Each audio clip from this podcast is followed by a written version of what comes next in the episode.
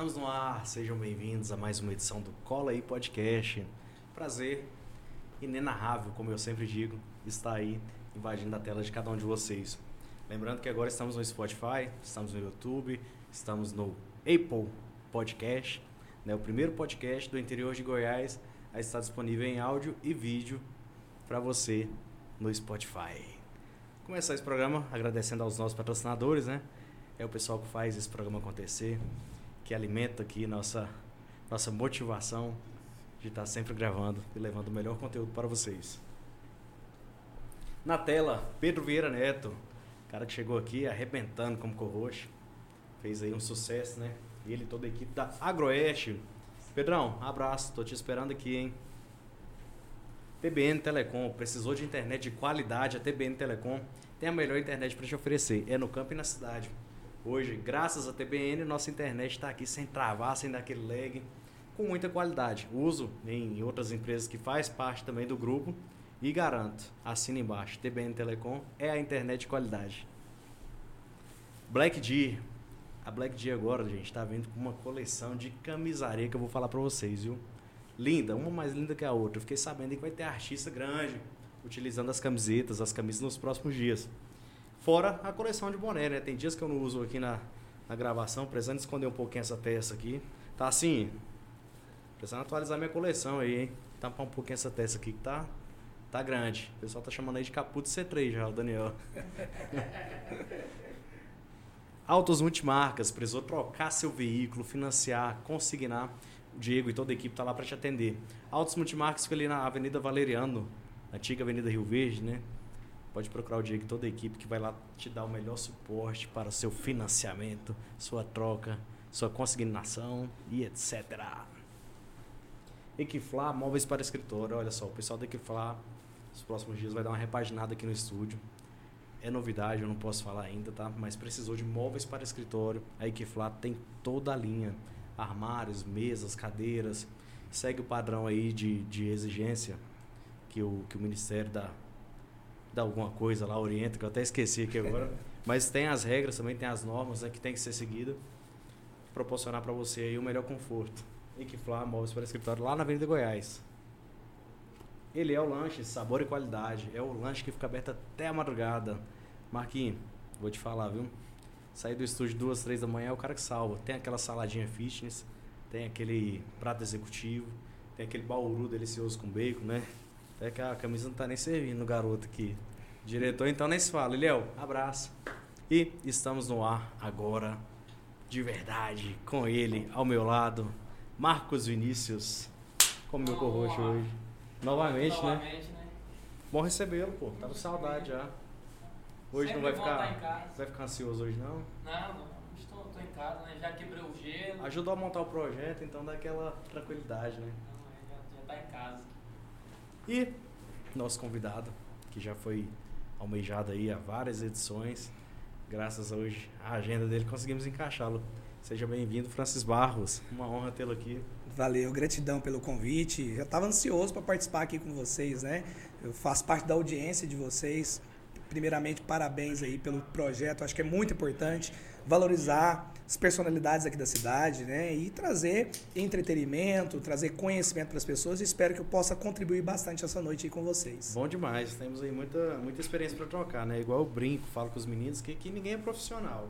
Cada dia um aprendizado, então a gente erra, fala errado, brinca, leva pro lado da, da diversão também. Assim que é bom, pra né? quebrar o gelo, né? É verdade. Falando em gelo aí, tá, tá sem Opa, gelo hoje, né? Tá aqui, cowboy. Cowboy. França, natural de Jataí?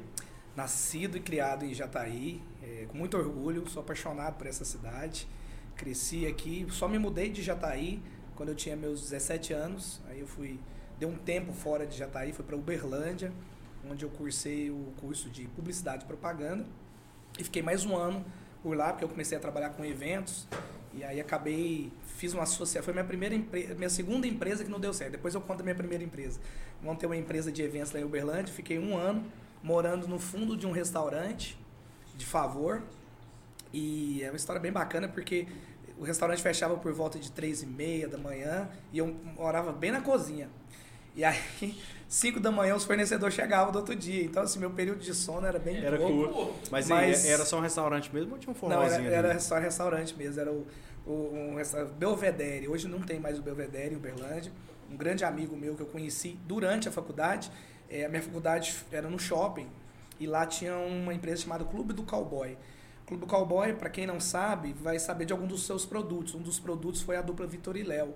Que o Alexandre, que é do Clube Cowboy, era empresário do Vitor e Léo.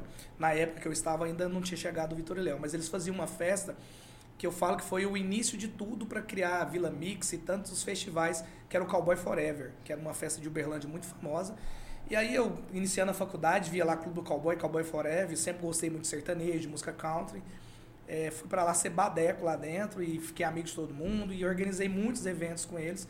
Foi minha segunda faculdade, porque enquanto eu cursava publicidade e propaganda, à noite eu trabalhava no Clube do Cowboy.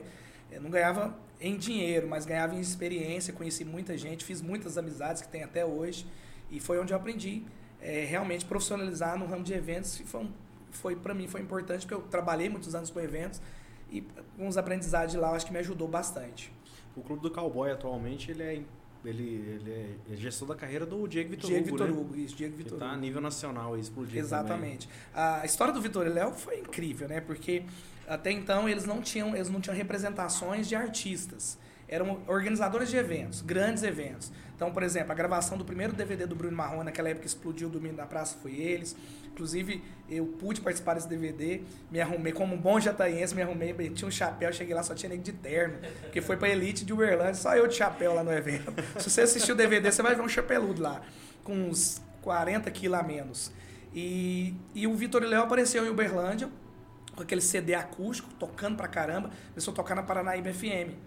E um amigo meu, que foi meu colega de faculdade, inclusive foi meu sócio do- quando eu organizava Spage aqui em Jataí, ele conheceu, eu lembro direitinho que ele me ligou um dia, falou, cara, eu vou te mandar umas músicas por e-mail, aquela época tinha WhatsApp ainda, vou te mandar uma música aqui pra você ver se é bom, porque esse amigo meu mexia só com rock. Então ele fazia muita festa de rock. E ele me mandou Fada e Amiga Apaixonada. Eu falei, cara, que esse cara bom, não conhecia, né? Bom pra cara, diferente, assim, não sei. Ah, porque me ofereceram, se não me engano, foi uns 20 mil reais. O empresário tava oferecendo em Uberlândia a dupla. E aí quem comprou foi o Luiz Antônio, que era então diretor artístico da Paranaíba, e o Alexandre do Clube Cowboy. Aí ah, o resto da história todo mundo sabe. Inclusive em Goiás, uma das primeiras cidades que eles vieram foi em Jataí, quando eu trouxe pra cá, lá no CTG. E eu lembro que Eu fui nesse show. foi, foi, Jataí foi marcante, porque não sei se vocês se recordam, o Leandrão ia trazer o, o Jorge Matheus e não lembro, eu acho que acabou a energia, não teve o show. Aí o show do Vitor e Léo, ele, ele adiou, nós fizemos o Vitor e Léo na sexta e o Jorge Matheus tocou no sábado. Então pra Jataí, imagina, foi um auge, né? E ninguém E eu paguei ia ter 10 essa mil reais naquele show. 10 Le- mil. 10 mil reais no show do Vitor Leão, apesar que era uma garantia, eles levaram daqui 50, né? Pra quem não sabe, garantia é assim, se não der ninguém, o organizador tem que ir lá pagar 10 mil. Se der gente, divide o lucro. E a gente dividiu o lucro na época, o lucro na parte deles, na nossa parte foi o custo Esse do show, evento. esse show foi no estacionamento do CTG. Estacionamento do Né? CTG. Me recordo desse show É, aí. foi chuva pra caramba. Chuva, tava de Foi, chuva. choveu pra caramba. Mas foi muito bom, assim.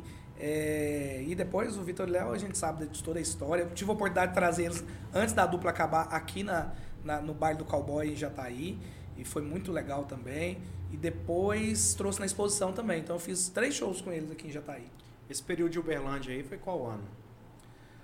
Eu cheguei em Uberlândia em 99 e fiquei até 2000, fi- início de 2003, que foi quando eu, eu fui, fiquei um período em Goiânia, uns três meses em Goiânia, fiz estágio numa grande agência, eu me formei em publicidade e propaganda, fiz estágio na OMB, que era a maior agência do estado de Goiás.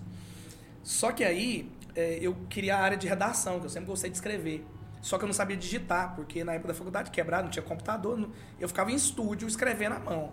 E aí o, o Mário Brooks, que era o dono da. da falou: vai pra Jataí, faz um cursinho de datilografia, daqui um mês você volta. E eu vim. E nesse um mês eu comecei a pegar trabalho de agência e montei a voz propaganda junto com a Alan. Nunca mais voltei e acabei nem concluindo o estágio lá com ele, mas foi muito bom porque foi meu início aqui eh, enquanto eh, precursor da, da- da- de agência de propaganda. Nós foi, foi a primeira agência de Jataí na época e uma das primeiras da região, que Rio Verde tinha, se não me engano, só a CIA da criação, que tem até hoje, do Danilo. Eu lembro, era, era referência a voz propaganda. Acho que o primeiro escritório foi em frente à Praça Lambari. Segundo, o primeiro escritório quase ninguém sabe onde foi. Foi aqui perto. Aqui na Praça do Conjunto tem uma sorveteria até hoje, um prédio em cima, uma sala só. A gente fazia rodízio no computador, só tinha um computador também. Nessa época o Alan morava em Goiânia. Para quem não sabe, fala que trabalho remoto começou na pandemia, não começou não. Nós abrimos uma agência em 2003 para 2004, o Alan morava em Goiânia. Ele fazia as artes em Goiânia e eu aqui ficava em Jataí, eu, a Lígia, a Lídia, que era a nossa sócia, e meu pai era o financeiro. Então a gente ficava fazendo rodízio lá no computador, foi o primeiro ano da agência, o primeiro e segundo ano. E no terceiro ano que a gente foi para Praça Lambari, por lá ficou muito tempo. O projeto em Uberlândia, o período que você ficou lá, chegou a promover algum evento? Assim, da, da organização minha lá não, só Não, que né? foi quando eu iniciei o Rocknejo. Eu morava em Uberlândia ainda. A primeira festa que eu organizei, eu estava em 98, formando ali no ISG. E aí a gente precisava de dinheiro para turma, todo mundo quebrado. E aí eu não sei que loucura que a gente fez, mas resolvemos fazer uma festa em Serranópolis. Eu não conhecia ninguém em Serranópolis, mas tinha alguém da nossa turma que eu acho que era de lá. A gente fez uma festa, eu tenho um cartaz até guardado. Chama, é, chamava Caltrimpira. E nessas cidades pequenas sempre teve um negócio do desfile da Rainha Caltri. Aham. Aí nós fizemos essa festa lá, deu um lucro, pagamos a nossa pré-festa de formatura, foi muito bacana. E aí quando eu fui para Uberlândia, logo no primeiro ano, em 99, eu já organizei uma segunda festa, também não foi em Jataí, foi em Perolândia, foi a Perolândia Country Fest. e aí com desfile também, e foi, foi muito legal. É, locamos dois ônibus em Jataí, vendia ingresso em Jataí e levou o povo para Perolândia. É, e aí depois, já no, no ano seguinte, foi o primeiro rocknejo, que nós fizemos na Mansão da Pedril, em janeiro, porque janeiro era um período de férias, então a gente começou a divulgar antes, mas e aí fizemos lá no- na Mansão da Pedril. Mansão lá. da Pedreira ali próximo à Praça da Maromba. É, é, não, desculpa, não foi na Mansão da Pedril, o primeiro foi no Clube dos Garcias. Foi menor ainda. Essa foi a primeira edição, eu lembro que foi a, a antiga dupla Tiago e Rondinelli, não era nem Tiago Violeiro e Rondinelli, ainda era Tiago e Rondinelli. É, com o tecladista era o Dadinho. E teve o Tony Franz, que já estava. Dadinho Som? Dadinho Som. É, foi o tecladista. O Tony Francis tocou também nessa festa. DJ Jadson. E o locutor é o Léo Carvalho. É, eu lembro que o Léo fez a propaganda. Na época você não tinha esse negócio de gravar fora, não, não tinha contato. O Léo Carvalho que gravou pra gente a propaganda, bem Gravava tudo em rádio. tudo. E a gente ia lá pro Estúdio da Cativa e gravava, foi bem legal. Aí já a segunda edição, eu também estava na faculdade, aí já foi na Mansão da Pedril. Aí o Tony veio já com. Ele já tinha ido pro Fama. Fama. Ele já veio, inclusive ele veio vestido de, de Elvis Presley, fez um showzão na Mansão da Pedril. E eu lembro que essa festa da Mansão da Pedril foi muito interessante, porque a gente começou a divulgar, tipo, em dezembro. E aí juntou uma galera e resolveu fazer uma festa no mesmo dia, na BB. E aí BB já era famosa. Cara, e aí a galera, acho que ficou com dó da gente, começou a ir pra rua. Foi quando a gente começou as blitz. Antes disso não tinha blitz. não Foi tinha pioneiro. a gente começou as blitz e nós não tínhamos dinheiro pra fazer adesivo e ia fazendo adesivo. Falei, cara, vamos pegar no Get, vamos pintar os carros. Aí a gente começou no Get. Aí teve uma menina, da, eu não lembro quem, não sei se foi minha irmã, falou assim: Ô, vamos mandar fazer umas camisetas? Falei, cara, não tem dinheiro? Não, eu pago a minha. Aí o outro eu pago, eu pago. Falei, ó, então se todo mundo vai pagar. A galera foi, a gente mandou fazer as camisetas. O Alan, que era meu sócio, criou o layout lá, fizemos a camiseta, começou todo mundo de camiseta na rua. Pô, vai, que que é isso? É diferente, né? Isso foi em que ano? Essa... Isso foi em 2000, 2000 e, é, 2000, 2001, 2001 essa, 2001. é, Que porque em eu- 2002 já foi no Pontal, aí já come, a festa já tomou um padrão maior. Eu me recordo da Rocknet que eu vim pra Jataí acho que em 2004. Se eu não me engano, foi no, no Exposição. É, aí já, já, já, a, gente, Já já- tava a gente fez dois anos no maior. Pontal do Urutau, inclusive o primeiro ano tinha um programa em Goiás que era da Globo, que era único programa nacional da Globo que não era da grade da Globo Nacional, chamava o programa Radar, um Radar, programa é. jovem e tal. E só que era eventos da capital. Eu lembro. E eles vieram para Jataí, foi a primeira cidade que eles vieram cobrir. E aí foi muito bacana. A gente tinha três ambientes lá no Pontal. Eu trouxe Bon Jovi, Guns Cover. é, e eu rodava o Brasil, cara, era muito louco. Eu ia de ônibus. Falava, ah, tem um cara massa tocando num bar em tal lugar. Eu ia. Aí eu descobri um cara chamado Wagner Silva. Hoje ele mora na Bélgica, é um amigo meu, cantava pra caramba. Então eu, eu ficava procurando atrações que não tinha, não tinha marca, mas eram massa. Então sempre o Rock Nation foi referência na qualidade musical. Então a gente pegava a galera de Jataí que se destacava musicalmente e sempre tiveram muitas bandas. E aí a gente fez dois anos lá no Pontal, já não estava cabendo mais. Fomos para beber. Aí na BB foi o auge, que a gente trouxe a primeira atração nacional, que foi o Luiz Cláudio Juliano, na época da novela América, que eles arrebentaram com Eu música e tal. te amar. É, foi, foi muito legal. E aí logo depois a gente foi para o Parque de Exposição. Lá no Parque de Exposição a gente fez duas edições. A primeira, que foi a maior, que foi lá no pavilhão, a gente dividiu o pavilhão, É, eu fez uma decoração gigante. Foi um negócio assim, Essa o Eduardo Almeida tocou. a galera toda. Eu, eu, eu até fiz uma participação com, com o Eduardo lá, acho que foi da, uma das minhas primeiras festas que eu toquei, foi lá junto com o Eduardo. Não, e por mais incrível que pareça, na época eu e o Daniel tinha site, era o JI VIP. Exato. Já tá aí VIP. E a gente fazia verdade. cobertura de festa sua. Verdade. eu conheci Mas você- molecote eu ali. Você, não, eu não sei se falei com você ou foi com o Alan. Foi pra cobrir uma, um evento de vocês, que a gente tinha uma. Tinha o site, como é que chamava na época, Daniel? Do mais, lá, era. Vocês eram baladas alguma Su- coisa? super baladas. Super baladas. Super baladas. Super baladas. Aí tinha um panorama, tinha um panorama, super balada e tinha mais um.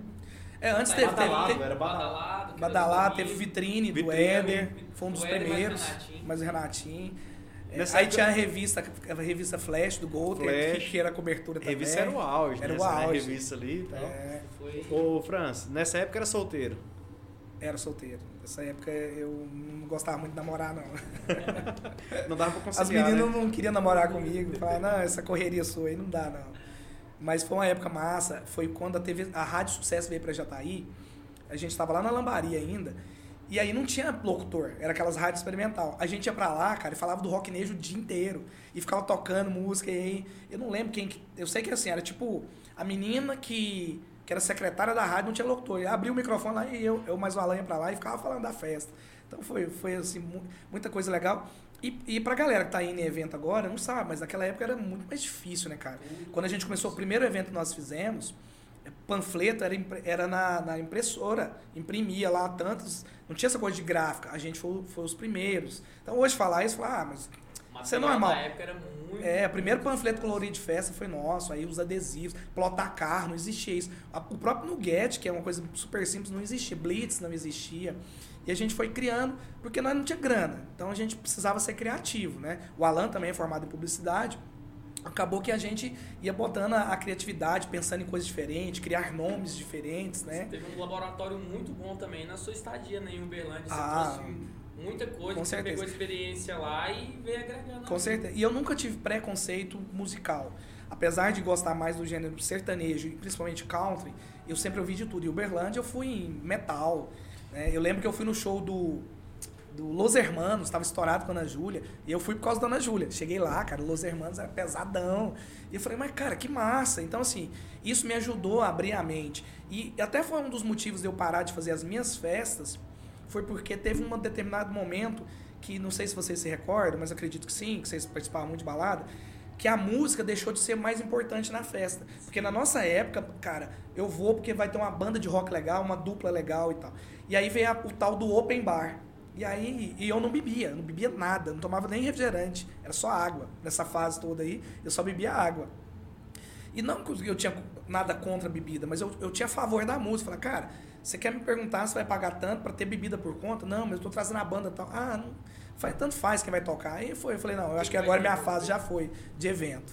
Você foi um pioneiro mesmo, né, nos eventos. Trouxe, Fomos. tipo, um- uma inovação. Foi, cara, foi, foi assim, a gente, a gente conseguiu. E eu, eu fico pensando hoje, cara, se a gente tivesse a internet. Porque co- como que era a nossa internet? Vocês vão recordar disso. Sabe o que que era uma das coisas mais famosas do rocknejo? O CD do rocknejo. O CD. A gente pegava, fazia uma seleção de músicas de rock, de sertanejo, e tinha DJ, e, e o, o- o- Eu lembro que o Léo que gravava pra gente, o Le- o Leonardo Souza gravava, e chegou depois o Fabrício Silva, que é locutor aqui até hoje, gravava, falava. DJ, Eduardo Almeida, manda um pra gente, colocava uma eletrônica. Agora vamos de modão. E fazia uns mix. Aí o Léo Souza não era locutor ainda. E ele fazia uns mix. E teve um mix que ele fez do Christian Ralph, tipo um pupurri do Christian Ralph. Cara, aquilo foi sucesso. Você, ia nas ruas da cidade, ficava, galera, cadê o CD do Rock Nation? Cadê? Então, toda edição do Rock Nation a gente tinha um brinde. Ou era uma camiseta, ou era um CD. E aí isso foi inovando. E foi muito bacana, porque acaba que já tá aí depois virou referência em festa. Aí depois disso veio Fantasy Fest, Festa Brega, né? Na nossa época, a gente é contemporâneo do Baile do Havaí, da Ilha do Aporé, que foi uma festa, para quem não lembra, mas foi Bem uma das conhecida, famosíssimas. E da Carol's Park em Mineiros, que também foi muito famosa. O, o, o Franz, aqui a gente tem, como dois bons aventureiros aqui também, arriscamos em alguns eventos, né? Sim. Eu tive mais alegria que tristeza. Eu falo que eu sou o único pobre com problema de rico. né? Eu vou sempre tentando. Teve prejuízo em alguma festa assim que deu aquela Todas. decepção? Tem isso. Todos. Ou é financeiro ou é emocional, Cara, a- mas que tem, Sabe tem. a festa que eu não tive prejuízo? A primeira que eu fiz em Serranópolis com, com a turma. Essa eu não tive prejuízo. O restante, assim, ou empatou ou deu ré. A conta não fecha. Não né? fecha. Mas é, esse é o erro. Eu fiz três eventos. Um eu ganhei um pouco, o segundo eu ganhei mais. Falei, caramba, esse trem é bom. O terceiro te roubou tudo. Agora eu vou fazer o maior, que agora eu vou, agora eu vou enricar. Aí eu fui lá e hum, não tô pagando conta até hoje. Eu primeiro me rapou, o segundo terminou de me derrubar e a PRF ainda prendeu meu carro na volta, tá atrasado do PV. A parceria na época do, do, do Franz com o Alan, acho que foi tão boa, virou até dupla, né? Cara, virou dupla. Chegou a Eu, virar em cantor. Brasília, eu tinha um, um CD de vocês. Eu, eu mudei de que em 2008, Ah, chegaram um CD rapaz. com a música da Muriçoca. É Muri, só que eu me, recordei aqui agora. meninas- Cara, eu vou contar um negócio pra vocês. Ah, e é quando eu eu falo isso, a galera cara? não acredita. Você sabia que nós fomos a primeira e a única dupla, e eu não tô mentindo aqui não. Se logo que eu falar, vocês falam, não, não é verdade. Mas foi verdade isso. Fala igual no, no debate, pode dar um Google aí. Tá, pode dar um Google aí. A primeira dupla do mundo que lançou um CD lado A e lado B. Porque o vinil, você pega o Sim. vinil, põe pra tocar, depois você vira o vinil, né? Pra quem, a galera da nova geração do Spotify, vinil é aquele preto que você põe pra tocar, depois você vira. O CD era só um lado. Só. O meu e do Alan era lado A e lado B. É, o A- no lado A o Alan cantava, no lado B eu pedi desculpa, que era ruim demais. era Mas- muito ruim. E a E pegada o da, da-? Parece teve um, Teve um um, clipe, um não clipezinho Não, da- era a capa. Não, a Ah, gente não, deu um não. azar demais. O Alan sempre foi um ótimo designer, até hoje é. Então, E aí ele falou assim: a vamos criar, vamos criar uma capa foda. Então tá bom.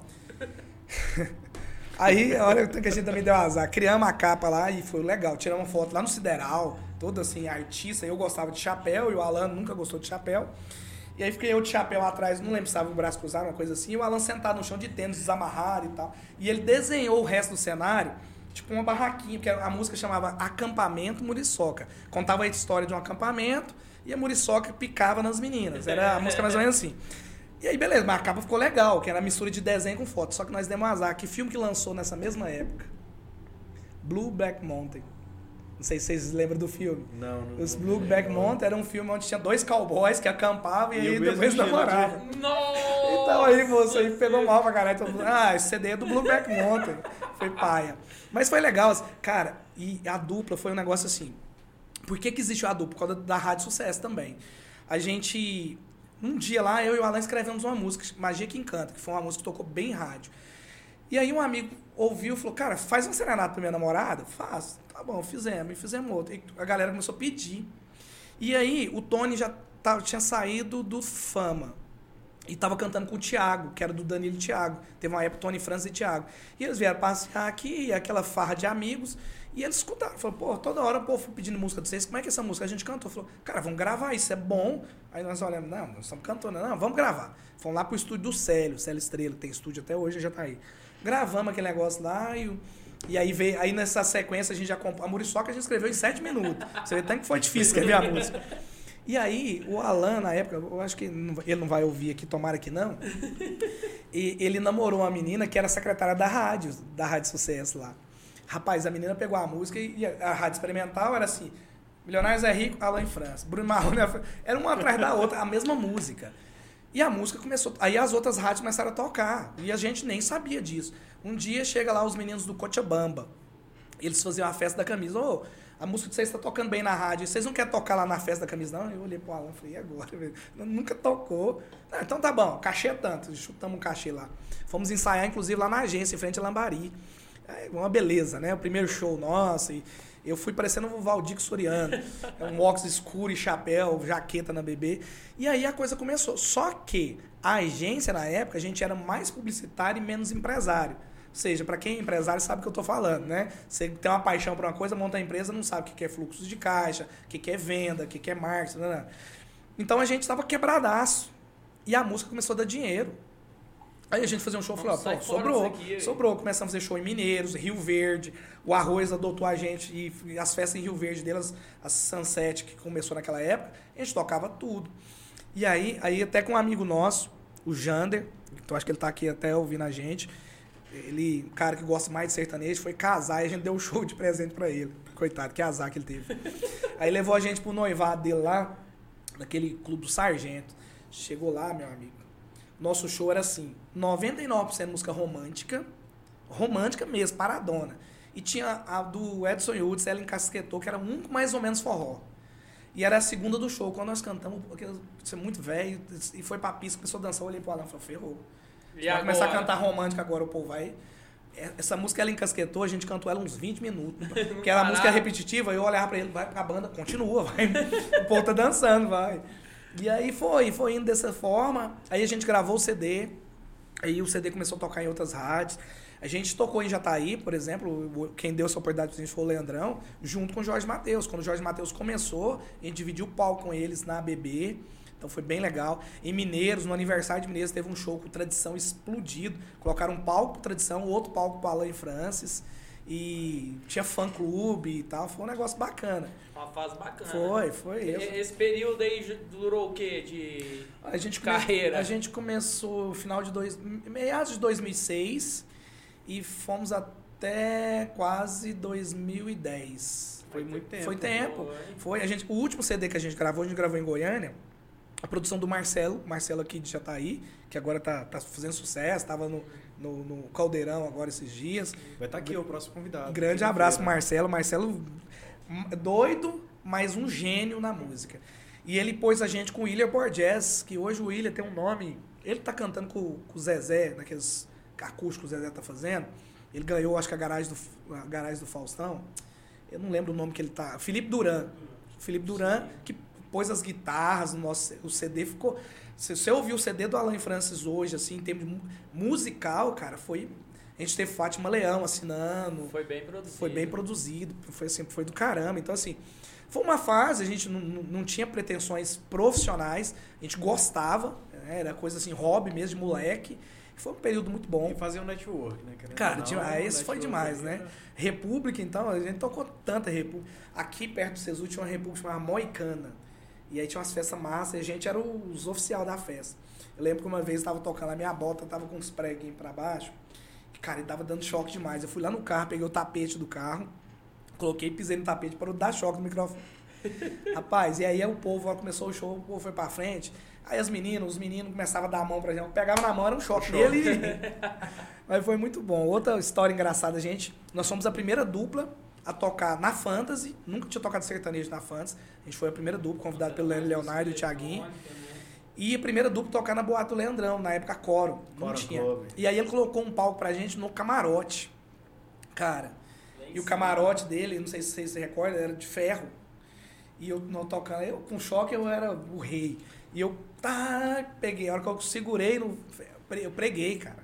E o Alan viu, percebeu, ele foi e me chutou. Ele falou, não vou pôr a mão no cara, me chutou. Quem tava embaixo, não ia imaginar que era choque. Falou, pô, os caras tá brigando. Tá brigando. Achou que eu tava dando porrada. Graças a Deus, nessa época não tinha ainda o, o celular pra filmar, senão ia polêmica na internet, dupla briga em boate. E como que chegou o fim da dupla? A decisão. Cara, depois que nós gravamos esse CD em Goiânia, a gente não chegou a lançar o CD. E aí, é, a gente, aí a agência estava começando a dar certo, muito trabalho, graças a Deus. E chegou um ponto que assim a gente estava meio que já não gostando muito da música, porque em Jataí tinha muito pouco músico. E aí para ensaiar com música era difícil e tal. E como a gente não tinha habilidade, a gente reconhecia isso inclusive em palco. Aí às vezes os músicos não gostavam muito, né? achavam a gente ruim e eles não estavam errado. Aí eu eu, desanimei e o Alan desan- desanimou mais. Só que aí o Alan ele começou na religião espírita e foi crescendo, crescendo e gostando daquilo. E aquilo fez, tocou o coração dele. Inclusive ele tem um grupo Luz, né? Faz É, parte, foi integrante. criado nessa época. Aí ele me chamou, falou, cara, vamos gravar um, uma- um CD de música espírita. Só que eu, eu sou espírita também, mas não tão praticante como o Alan, né? Eu falei, Alan, vou dar um tempo na música. E aí ele gravou, ele gravou, começou a gravar com o Zé Lúcio de dupla. O Zé Lúcio e com o Thiago. Mas aí veio mais gente, às resolveu, na época, montar o Grupo Luz. E aí o Grupo Luz é referência hoje nacional, tá até hoje. Você já fez até participação com eles, já? Ou já cantou no Com o Grupo Luz? Grupo Luz? A gente fez um evento uma vez lá no Centro de Cultura, com Foi várias filmado? músicas. É, e aí a gente fez uma participação DVD. lá. A gente fez uma participação. Mas assim, eu tenho um carinho enorme pela época. Aí depois eu ainda achei que eu era cantor, acabei formando mais duas duplas. Cantei com o Diego, que agora virou juiz, né? Era Fred e Franz, cantamos na SPA junto com o Marcos Fernando. E depois acabei cantando com o Robertinho Pérez, a gente fez uma dupla. A gente gravou um CD que não lançou, mas a gente cantou bastante também. E até hoje a gente ainda brinca, assim. Inclusive a gente tá com um projetinho agora. Eu gosto muito de compor, adoro compor. Então tem muitas composições. E a gente vai gravar um CD autoral agora, mas nada, nada profissional, nada para soltar para mídia, é um negócio nosso mesmo. E a gente fez um, uma, um show lá no Centro de Cultura uma vez, chamava Viagem, Viagem pela Música Sertaneja. A gente botou um telão e ficava passando, passava foto, sei lá, Tunic Tinoco, cantavam do Tunic Tinoco. E aí a gente está fazendo esse projeto agora. Convidamos o João Rodrigues, que é um, ele é um diretor de teatro e ator. E a ideia é o João, ele vai ter um personagem caipira que vai contar a história da música sertaneja, ele entra no palco, Legal. conta a história, por exemplo, Cascatinha e Ana. Aí o Robertinho e eu e entramos, cantamos música. Aí vai ser uma mistura meio de teatro Legal. com música, né? Com musical. Bacana. É. aí precisa mais de, de teatro, de stand-up. Eu acho que Aqui é bem carente, né? Não tem terapia melhor. É bom demais, né, cara? Você foi pioneiro em muita coisa. Inclusive, você foi o primeiro presidente da AGE, né? Associação Sim, de, de Jovens, Jovens Empreendedores. Empreendedores foi. A AGE eu tive um contato por causa da Espaja. A gente contratou, assim que eu assumi a Espaja, eu comecei a criar algumas, uh, vamos dizer assim, umas categorias lá dentro. Por exemplo, ó, vai ter que ter a divisão de marketing, então a agência toma conta. O time de vendas, e aí, por felicidade nossa, a gente descobriu uma empresa em Goiás chamada CIA de Eventos, que trabalhava só com venda de patrocínio. Contratamos essa empresa para vender os patrocínios da Espaja. E aí, a, uma das sócias dessa, dessa empresa, ela era presidente estadual da AGE. Foi quando ela começou a me falar de AGE. E aí eu fui para Goiânia, alguns eventos, falei, cara, esse trem de empreendedorismo, eu comecei a invocar empreendedorismo, esse trem é massa e tal. E aí, nos, no mandato dela, acabou não, não, acontecendo. Mas no segundo mandato, teve o Cledstone, que veio no lugar, que virou presidente. Aí ele veio já tá e falou, nós vamos montar aqui. Eu reuni vários jovens empreendedores. E aí lançou a ideia, todo mundo curtiu. Falamos, vamos trabalhar uma chapa para candidata. Aí quem será presidente e tal. E aí o pessoal lá na CIG falando, cara, vai você de presidente e a gente vai formando. Topei. Fiquei três anos presidente. A AGE, ela não aceita reeleição. E eu também sempre fui contra a reeleição, não só nas entidades, como também na política. Eu acho que é, política e entidades você tem que servir, você não tem que ser servido. Fiquei presidente dois anos, três anos, e a gente criou um plano de sucessão. O que, que era isso? Cara, quem vai ser o próximo presidente? O próximo, o próximo, porque eu vi muitas entidades ou morrer ou enfraquecer porque não tinha isso. Aí o cara vai dar o gás termina o mandato, não tem ninguém para substituir ele, é forçado para um outro mandato. E não segue o planejamento. E não segue. E nesse período você já estava preparando o seu sucessor. Já. O meu vice, é, vice-presidente era o Ricardo Assis, que depois foi o presidente. E a gente seguiu a saga até na CID, que eu também fui presidente da CID. O Ricardo foi meu vice e hoje ele é o presidente da CID. É e depois do Ricardo veio o Josemar e depois veio a Mônica, que é minha sócia, e agora vai ter eleição de novo. Então, assim, a AGE foi muito bacana, ela desenvolveu muito o empreendedorismo aqui na cidade. Para vocês terem uma ideia da importância da AGE, o Google tem um evento que se chama Startup Weekend. Startup Weekend é um evento de três dias, onde você reúne um grupo de empreendedores e formam pequenos grupos. Cada grupo cria uma empresa durante três dias, com grandes mentores. O Google fazia isso no Brasil só em capitais. Já está aí, foi a primeira cidade do interior do Brasil a trazer o Startup Week, né? a gente fez. Na época a gente mandou um ofício para a prefeitura pedindo apoio. Até ontem eles não tinham respondido. Às vezes hoje lá em casa vai ter um vai ter uma, vai ter uma resposta. E eu pedi a presença do prefeito, só não pedi dinheiro. Então eu tenho que agradecer muito o Sebrae, porque se não fosse o Sebrae, o Sebrae bancou praticamente o evento. A Javel, porque nós fizemos lá onde a Toyota hoje, a gente fez lá, cara, imagina.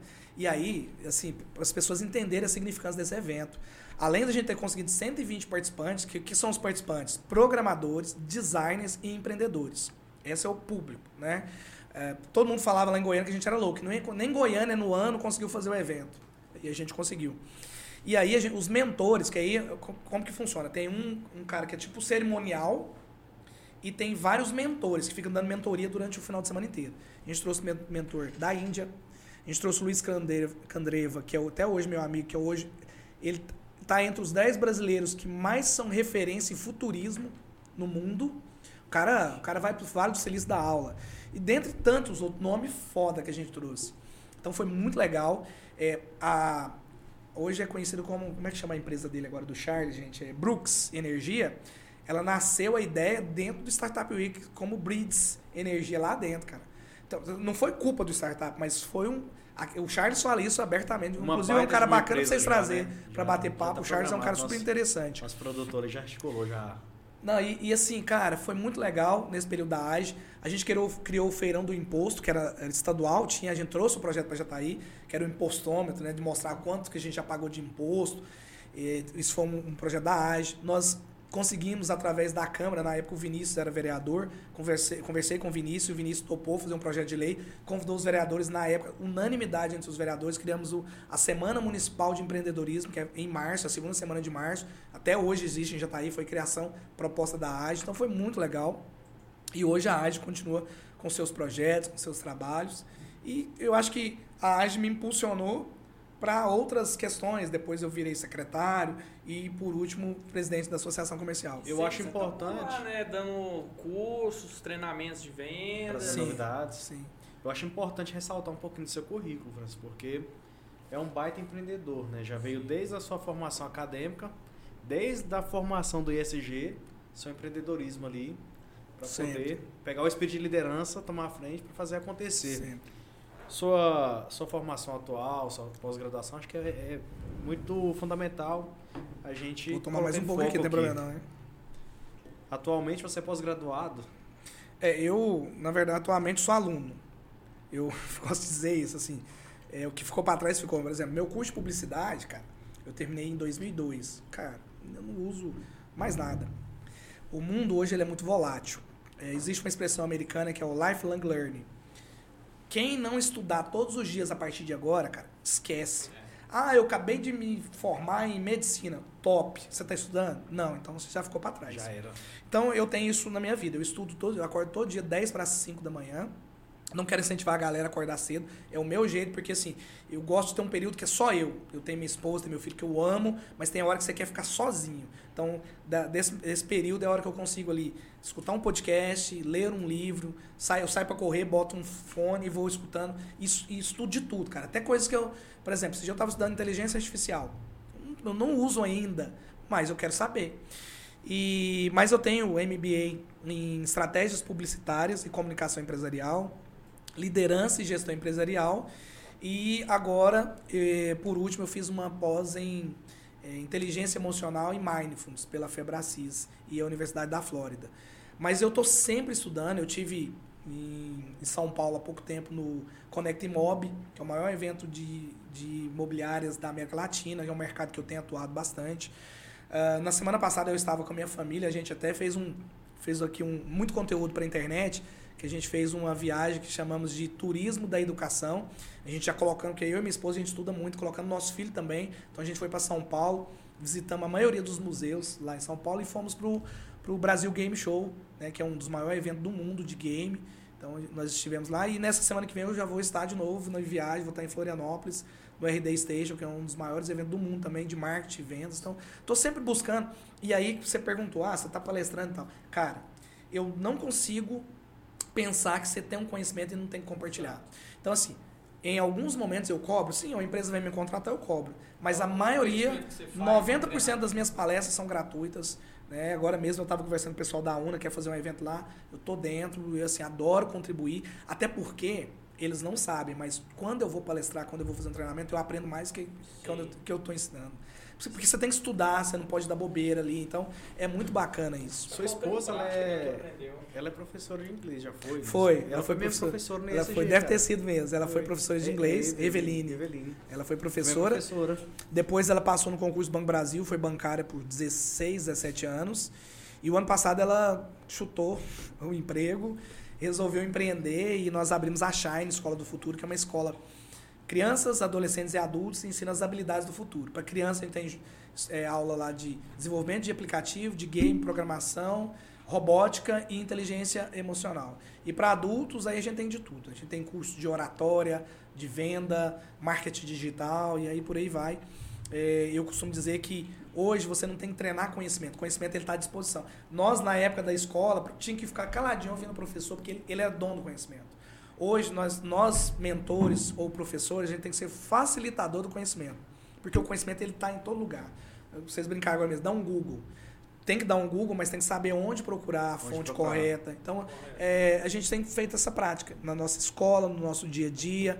Nas minhas outras empresas, eu tenho agência de comunicação até hoje. E eu sempre cobro muito dos meus colaboradores. Cara, vocês precisam aprender. Bora treinar. Bora acontecer. No mercado é, de imobiliário, que eu estou há algum tempo, tenho feito muito treinamento com os corretores. né? Às vezes tem pessoas que não têm condição de sair de Jataí. Poxa, custa eu sair de um evento lá de São Paulo, pegar a informação novinha e vir aqui, cara, toma aqui, toma, toma. Eu estou ajudando a melhorar o mercado. Então, para mim, é muito bacana. Isso aqui que nós estamos fazendo é, é muito legal. É, por um lado, é uma pena a quantidade de pessoas que está ali assistindo novela, série, não sei o quê. Não tem nada contra tempo. isso. Mas poderia estar assistindo uma live dessa para aprender. Por outro lado, a gente entende por que, que no nosso país você vê poucas pessoas de grande sucesso. Porque eu sempre tenho uma palestra minha que eu falo assim, eu, eu começo perguntando assim, quem quer ter sucesso? Aí todo mundo puf, levanta a mão. Quem quer ter uma saúde do caramba? né? Todo mundo levanta a mão. Quem quer ter um casamento foda? Todo mundo levanta a mão. Quem quer mais dinheiro? Todo mundo levanta a mão. Agora levanta a mão para mim quem leu pelo menos um livro ou foi numa palestra sobre algum dos temas que eu falei. Aí uns cinco levantam a mão. Eu falo, beleza, agora eu vou ir falar o nome do, você me falar o nome do livro. Aí eles abaixam a mão. Ou seja, querer, todo mundo quer, mas pagar o preço, poucos estão dispostos. Eu até brinquei com o Daniel ontem, eu fiquei alimentando isso. Eu quero escrever um livro ainda, viu? Já coloquei em tese já pra, pra sair quando você trocar o quero por vou, você vai dar um passo mais na frente. É, Porque quando você quer escrever um livro, beleza. Pode ser daqui quando você vier 90 anos. Agora, quando vou em. E, cara, Você colocou uma data. tem que colocar data. Eu, eu falo muito sobre isso. Tudo começa na cabeça como um sonho. Thomas Edison sonhou com a lâmpada. É, é, Santos Dumont sonhou com o avião. Começa lá. Agora, quando vira meta, olha, até tal dia eu preciso estar com esse negócio pronto. Você vai fazer o caramba, mas você vai fazer acontecer. vai ter o tempo. O tema inicial vai ser o preço. O preço de que eu não sei, mas vai ser o preço. O que eu sempre falo pra esse aqui, ó. Vamos malhar, eu vou, vou começar. Vai quando? Lembra? Semana Mas eu passada, vou. vai- eu vou. Falei, não vou não, vamos hoje. Começar hoje, já dá até hoje. Eu tenho que prevalecer o, di- o- o ditado, né? Casa de Ferreira, espeto de pau. Não, não, não precisa nem vir na sua academia. Vai na praça, Vai na- vai, vai no lago. na rua, começa, né? Eu até brinco, começa, que- que. O, time ele não ganha jogo só em campo, né? Tem a parte técnica, né? Então a parte administrativa toma muito tempo. E eu me cobro muito. Eu tenho que tirar meu tempo para dedicar à saúde. É, mas, mas você é um empreendedor de sucesso, né? Você, Ainda você não. tem- não, cara. O que é sucesso? Assim, eu acho que a primeira coisa é entender o que é sucesso. Porque muitas pessoas colocam sucesso em valor monetário. Ah, eu tenho um milhão na conta, um bilhão na conta, eu sou sucesso. É, mas aí você perdeu a esposa, o filho não conversa com você.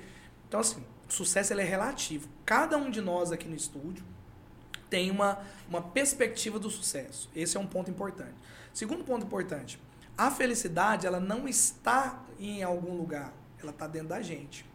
E aí você resolve colocar ele em prática hoje ou depois de. O que é depois de? Que a maioria faz. Cara, depois que eu pagar minhas dívidas, eu vou estar feliz. Depois de comprar aquele carro, eu vou estar feliz. Depois de terminar a faculdade, depois Sempre de viajar. depois. Cara, você nunca vai ser feliz, sabe por quê? Porque depois de conseguir aquilo, você, você, você queria aquele carro. Você sai da concessionária, vê seu amigo com outro melhor e fala, ué, mas eu, aquele outro é melhor, né?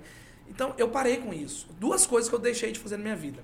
De deixar a minha expec- a- as minhas expectativas na mão dos outros, o que, que é? Amizade secreta. Normalmente as pessoas saem frustradas de amizade secreta. Por quê? Você compra um presente e fala, nossa, é massa, eu vou ganhar um massa também. Aí você chega e de repente não era o que você queria. Então, o que, que eu faço amizade secreta? Cara, eu compro, eu quero fazer a pessoa feliz. O que eu ganhar tá ótimo. Ou quando eu faço um bem para alguém, ajudo alguém, eu ajudo por mim. Eu não quero nada em troca. Isso melhorou demais. Eu já Não comecei. perspectiva de nada. Não, quando você não cria expectativa, você não se frustra.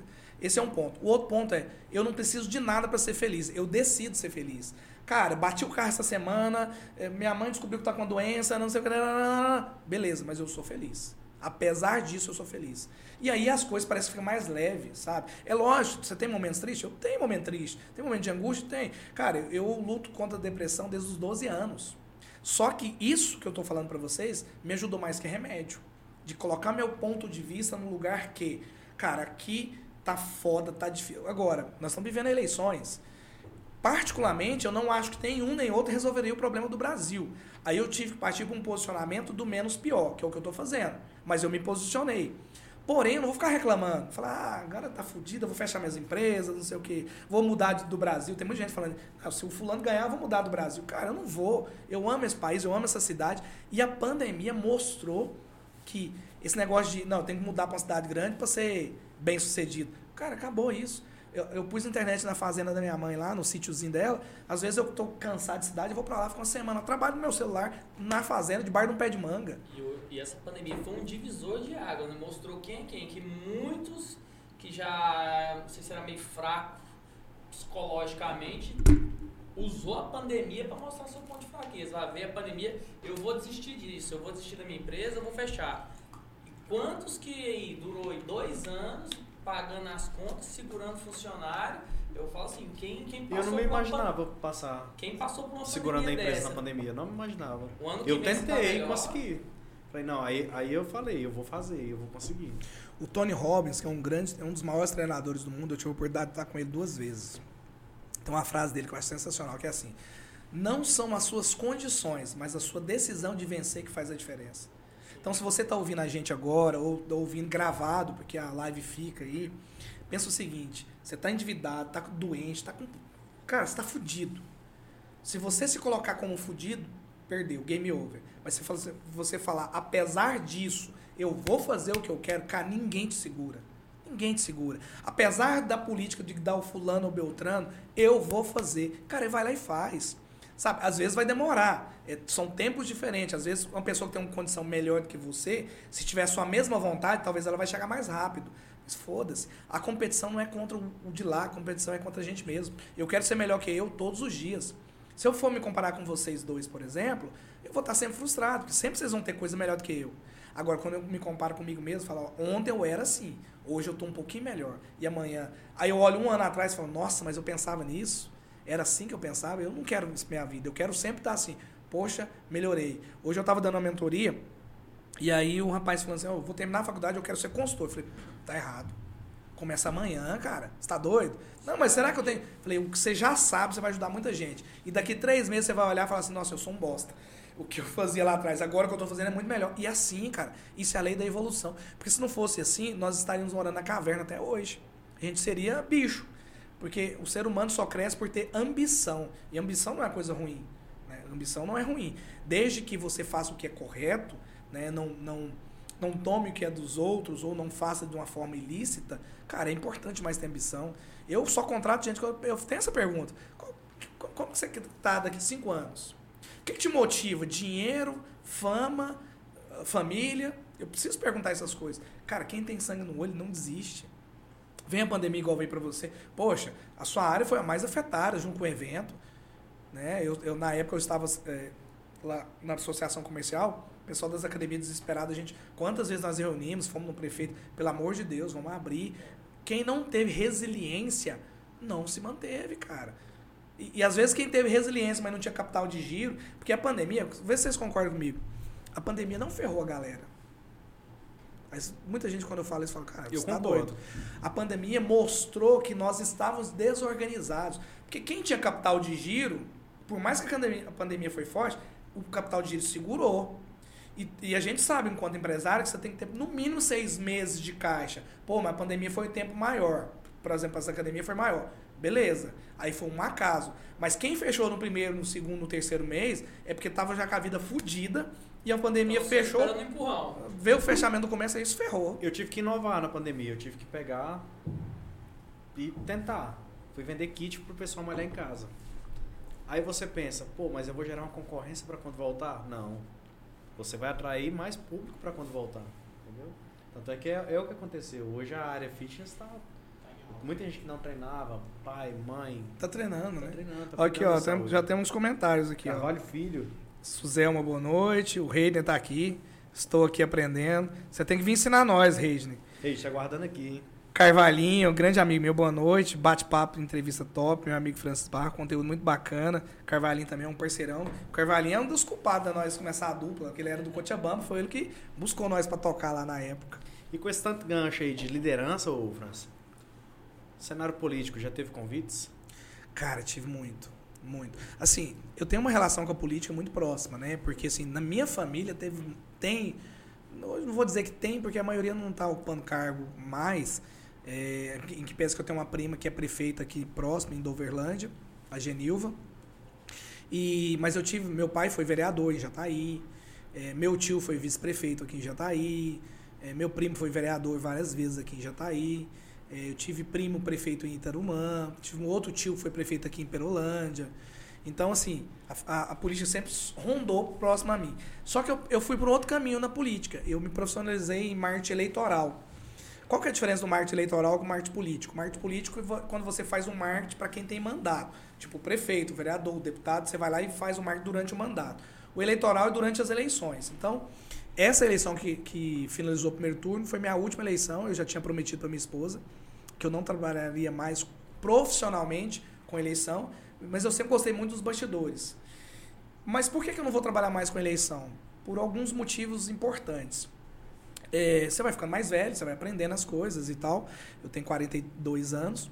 E uma das coisas foi assim, eu, eu não, nunca trabalhei com um candidato que eu não acreditasse. Então, já comecei a trabalhar, porque você não conhece as pessoas. Eu já comecei a trabalhar com um candidato e tive que parar no, no, meio da campanha, porque, pô, não é o que eu imaginava. Mas já aconteceu de eu ir até o final e depois descobrir que a pessoa não era. Então, assim, eu fui me frustrando muito com isso. E, e, eu, meus caminhos profissionais foram para outro lado. Então eu resolvi parar. E com toda essa experiência? Pois é, aí vem a pergunta que você me fez. É, só que como eu, AGE, antes da AGE, eu tive um movimento, vamos dizer assim, de, de entidades, que eu não era presidente de nada, né? só era associado, mas eu criei um movimento que chamava Avança Jataí, bem lá atrás isso. Foi o, talvez foi o, o, rascunho do Conselho de Desenvolvimento Econômico que existe hoje. O que, que era a minha ideia do Avança Xalai? Unir as entidades para discutir pautas. Ah, tá tendo um problema assim, pega os presidentes, vamos discutir. Nessa época eu, eu meio que fui um mentor disso, porque na época quem era o presidente do Sindicato Rural era o Ricardo Pérez, que foi um grande amigo meu, eu aprendi muito com ele, é um líder, é um líder fudido, que eu tenho muito orgulho de ter trabalhado perto dele, e ele falava, cara, vamos fazer. Aí eu organizava os trem ele usava a influência dele, pá, a coisa acontecia. Então, depois disso, aí eu vim. Fiquei um ano e oito meses na Secretaria de Desenvolvimento Econômico. E, assim, nunca me filiei até hoje, eu nunca fiz parte de nenhum partido político. Inclusive, quando o Vinícius me, me convidou para ser secretário, eu tive, nunca, eu tive dois pedidos para ele. Primeiro, tivesse liberdade para trabalhar, para botar ideias. Segundo, que não me obrigasse a entrar num partido político. E, eu, e ele cumpriu os dois e por isso, por isso eu fiz parte. Mas depois a gente conta essa história aí da secretaria, tem muita história bacana. Por que, que eu fiquei só um ano e oito meses? E aí depois na associação comercial. Aí lá sim, porque assim, entidades são políticas, elas não são partidárias. E as pessoas precisam entender a diferença. Ser político é uma coisa, ser partidário é outro. Cara, se você não for político, você não, você não tem sucesso nesse mundo. Ser político, inclusive, entre colegas de profissão. Você tem academia, cara, se você não tiver uma boa política entre seus concorrentes, você não vai crescer. Então, na associação comercial eu aprendi muito. Nós pegamos a associação comercial com 82 empresas. Na época que eu fui convidado para ser presidente, a associação tinha um projeto de talvez não continuar, de fazer uma fusão com a CDL, por causa desse problema de não ter é, substituição e tal. E a associação de Jataí é a segunda mais antiga do estado. Né? Pioneiros como o seu Adelino, seu Sebastião, seu uh, Aniceto, é, tantas, é, Jorge Zaiden foram percussores da, da, da associação comercial. Falaram, cara, essa história não pode morrer. Aí entramos na associação com a mesma ideia da AGE. Tem que ter um plano de negócio, tem que ter um plano de carreira, tem que ter um plano de substituição. E aí a gente entrou e o Ricardo topou na época de vir comigo como vice, um grande amigo que eu tenho, um mega empreendedor. Veio, a gente começou com 82 empresas. Primeira coisa que eu fiz, fui para Rio Verde, cara porque a associação de Rio Verde era foda. E já tá aí tem um negócio de ah, Rio Verde eu quero distância. E a gente foi lá e falou, o Ivo era o presidente, falou, Ivo, eu vim aqui, eu quero te copiar, cara. Vocês são muito foda. Eu, se eu for um pouquinho fodinha, já tá bom demais. O que, que você está fazendo de diferente? É, eles tinham 300 e lá vai cacetada associados, nós saímos da, da reunião. Eu olhei pro Ricardo e falei, cara, 300 e tanto associados, é muito associado. O Ricardo, nós vamos ter mais. Eu falei, ô, que você é doido, se eu tiver, se nós chegar em 150, tá top. Bom, dois anos depois, e com pandemia, né? Porque vocês se recordam, dentro do meu mandato foi a pandemia, o auge da pandemia, eu duas horas da manhã falando com empresário, a gente montou um puta QG para atender empresários. Eu, nós saímos de 82 empresas para 450 empresas associadas. Foi o maior crescimento da história. A gente criou serviço lá dentro, a gente criou é, consultoria, enfim, deu uma cara nova para a Como CIG. que funciona essa filiação, Fras? A filiação, então, esse era muito confuso antes. Não tinha critério, e uma das coisas que a gente fez foi ter critério. Então, hoje, se você é um MEI, só tem você na sua empresa, você pode ser filiado da associação. Aí são taxas que você paga. Hoje eu não sei o valor, mas vamos supor, eh, na época eu acho que eram 35 reais por mês, o MEI, aí vai crescendo pelo tamanho da empresa, quantidade de funcionários e tal. E aí, quando você entra na associação, na nossa época, a associação era representatividade, que até hoje eu entendo que esse é o melhor trabalho de uma associação. Porque na pandemia a gente viu isso. Ah, preciso falar com o prefeito, não vai abrir porta. Ah, vai lá na associação, associação, quero falar com o prefeito, abre porta. Então a representatividade é o maior serviço de uma entidade. Pelo menos é o meu ponto de vista. Só que eu achava que tinha que ter mais. Aí a gente criou consultoria gratuita, treinamentos gratuitos. E aí veio com os outros serviços. Hoje na associação você tem certificado digital mais barato, você tem telefonia mais barata que veio nessa gestão do Ricardo. Você, a gente criou- trouxe o, o cartão do associado, é tipo um clube de compras. Então, é, por exemplo, sua academia é associada na CIG, a minha agência também. Com seu cartão você tem desconto da minha agência e com o meu, com meu cartão tem desconto da sua academia. Então a gente fez um grupo de compra também, que a coisa está começando a andar agora. Você só para os filiados? Os filiados e os funcionários. funcionários? Não, aí é para todo mundo. Né? Então, a empresa filiou, os funcionários, e o familiar também participam. Bacana. Então, esse é um grupo de compra bem legal. A gente reformulou a Câmara eh, de Arbitragem. Para quem não sabe, por exemplo, ao invés de você levar lá para o juiz um, um caso, por exemplo, de um inquilino não pagou seu aluguel, vai lá para a Câmara de Arbitragem e às vezes só no- na conversa você resolve. Então a gente tem esse foro lá. Reformamos toda a CIG, criamos os eventos da CIG, mas mais do que isso, colocamos a CIG à disposição. Então hoje a sala, o auditório, sala de treinamento da CIG não para, está sempre rodando. Passou por uma reforma. Passou por uma reforma muito boa. Sistema de som, de telão, a gente trocou tudo, tudo, Se tudo. tudo. quiser fazer um treinamento, uma reunião. E o tá- associado é disposição. 50% de desconto. Então, é assim, é muito barato. E, e fora as parcerias, é, junto com, com as entidades. Então, é, eu acredito... assim, E, e- e, claro, a gente pegou, criou o programa de sucessão. É, então, depois de mim veio o Ricardo. E, e outra coisa, a minha diretoria foi a primeira a ter mulheres na associação. Como diretora. É muito louco isso. Tipo, eu não tenho orgulho disso, que eu tenho vergonha. Porque não teve antes. Ah, mas a gente chegou e falou, cara, porque não tem mulheres? Aí foi descobrir porque ninguém foi convidado. E aí a gente trouxe, se não me engano, na minha diretoria tinha seis mulheres.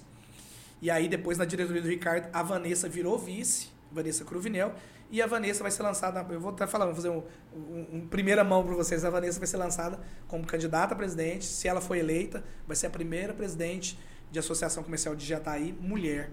E que eu acho que vai ser muito legal, cara, porque, assim, eu não gosto de falar muito essa coisa, tem mulher, não tem mulher, porque pra mim é todo mundo igual. Na minha empresa eu nunca contratei por ser homem, mulher, negro, branco. Pra mim é competência. Competência. Mas, infelizmente, ainda existe isso. Então é bom a gente destacar. Cara, a associação foi muito legal depois que entraram as mulheres lá. A gente teve a Ianês, a Glauce, a Vanessa, é, enfim, várias mulheres que fizeram, fizeram e estão fazendo a diferença, fora as nossas colaboradoras, porque ninguém faz nada sozinho. Então, assim, a gente montou um time muito foda, cara, lá na associação. E então, e acabou que isso deu destaque. Aí, uma aí eu vou, uma renovação, né? Renovação pra caramba. E vou voltar pra não perder sua pergunta. Já te convidaram? Cara, desse período de associação, eu nunca tinha, pelo menos eu não sabia que eu tinha inimigos na cidade. Na associação comercial foi os meus primeiros inimigos. Aí você fala, cara, mas é muito doido. Cara, chegava cada áudio pra mim, alguém, olha o que que falar de você no grupo, de alguns loucos aí da cidade. E eu falava assim, cara, por que esse cara tá falando isso? Eu não sou candidato, eu não vou ser candidato. Na época tava, ia ser a campanha de prefeito e de vereadores, né? Não vou ser candidato. E nego metendo pau, metendo sarrafo. Você começa a fazer algo diferente, começa a incomodar algumas Exatamente. pessoas, né? e, e esse foi um dos motivos que me fez sair da prefeitura. Foi- não foi só o motivo, mas foi um dos Com um ano e motivos. oito meses. Foi, porque, porra, nego foi no Banco do Brasil falar com a minha esposa, falar mal de mim pra minha esposa lá. Falar, cara, eu não preciso disso não. Minha família ficar. eh, Eu usava o meu carro na prefeitura, eu pagava o combustível do meu bolso. E aí a gota d'água foi a missão empresarial que a gente fez para Israel, junto com a Embaixada de Israel. Cara, poucos municípios conseguiram isso. A gente conseguiu levar 23, 24 pessoas de Jataí. Quando eu falo conseguiu levar, convidou e os caras bancaram. Eu, secretário, eu banquei. Eu fiz financiamento para ir para Israel. Quando eu cheguei lá, a primeira coisa que a gente, numa rodinha que nós conversamos, o, o, o secretário da mesma pasta que eu, de Rio Verde, o Dani Mars, que hoje é até meu amigo, falando, falou, cara, os nossos prefeitos é foda, né? Mandar a gente pra, pra cá, porque vai ser bom pra cidade. Eu falei, não, é muito foda mesmo, o Vinícius me liberou lá pra vir. Tá? Não, ele, ele falou, Não, só liberar não, bancar. Eu falei, não, lá a prefeitura já tá bancou, não. É que eu... Eles mandaram dois, dois secretários da prefeitura de Rio Verde, bancou. E eu não tô falando, tô reclamando de não ter bancado, mas é porque eles sabem a Mas importância. você tava a serviço do município. É, né? e eu não falando que o Vinícius não quis bancar, não, porque ele quis bancar. Só que eu sabia que ia dar polêmica. Do jeito que já tava, a galera pegando qualquer coisa. Eu falei, não quero que banque o meu. E eu fui. é, a gente conseguiu fazer um intercâmbio com a Universidade de Jerusalém, com a FJ, que conseguiu pôr isso para conversar, que é algo, eu nem sei se continua isso hoje, mas foi algo, rapaz, bem importante. Cara, eu levei o, o manual de Jataí, apresentação, CD. Eu visitei grandes empresas lá, mostrando Jataí, bancado do bolso. Vários projetos que a gente fez lá na secretaria. Ah, uma das coisas que o Vinícius falou quando reuniu a primeira vez o secretário, cara, o meu plano de governo da campanha é o manual de vocês. Eu falei, beleza. E, ah, chamei minha equipe e eu montei um time foda na secretaria. Nosso time era de empreendedor. A nossa secretaria era uma startup, cara. Time foda. Josemar, que foi meu braço direito lá. O Fred, a Lívia, a Isolina. é, enfim, teve uma galera lá. E, e a, e a- a primeira coisa que a gente descobriu, não sei se vocês sabem, mas na prefeitura entra que horas? Oito. Sai que horas? Cinco. Sim. Aí eu perguntei para o RH, mas quantas horas de trabalho tem que ser durante o dia? Não, é 8 horas. Falei, mas não bate a conta. Se eu entro 8, saio 11, entro 1, saio 5, tá dando 7. Ué, é mesmo. Falei, então eu posso.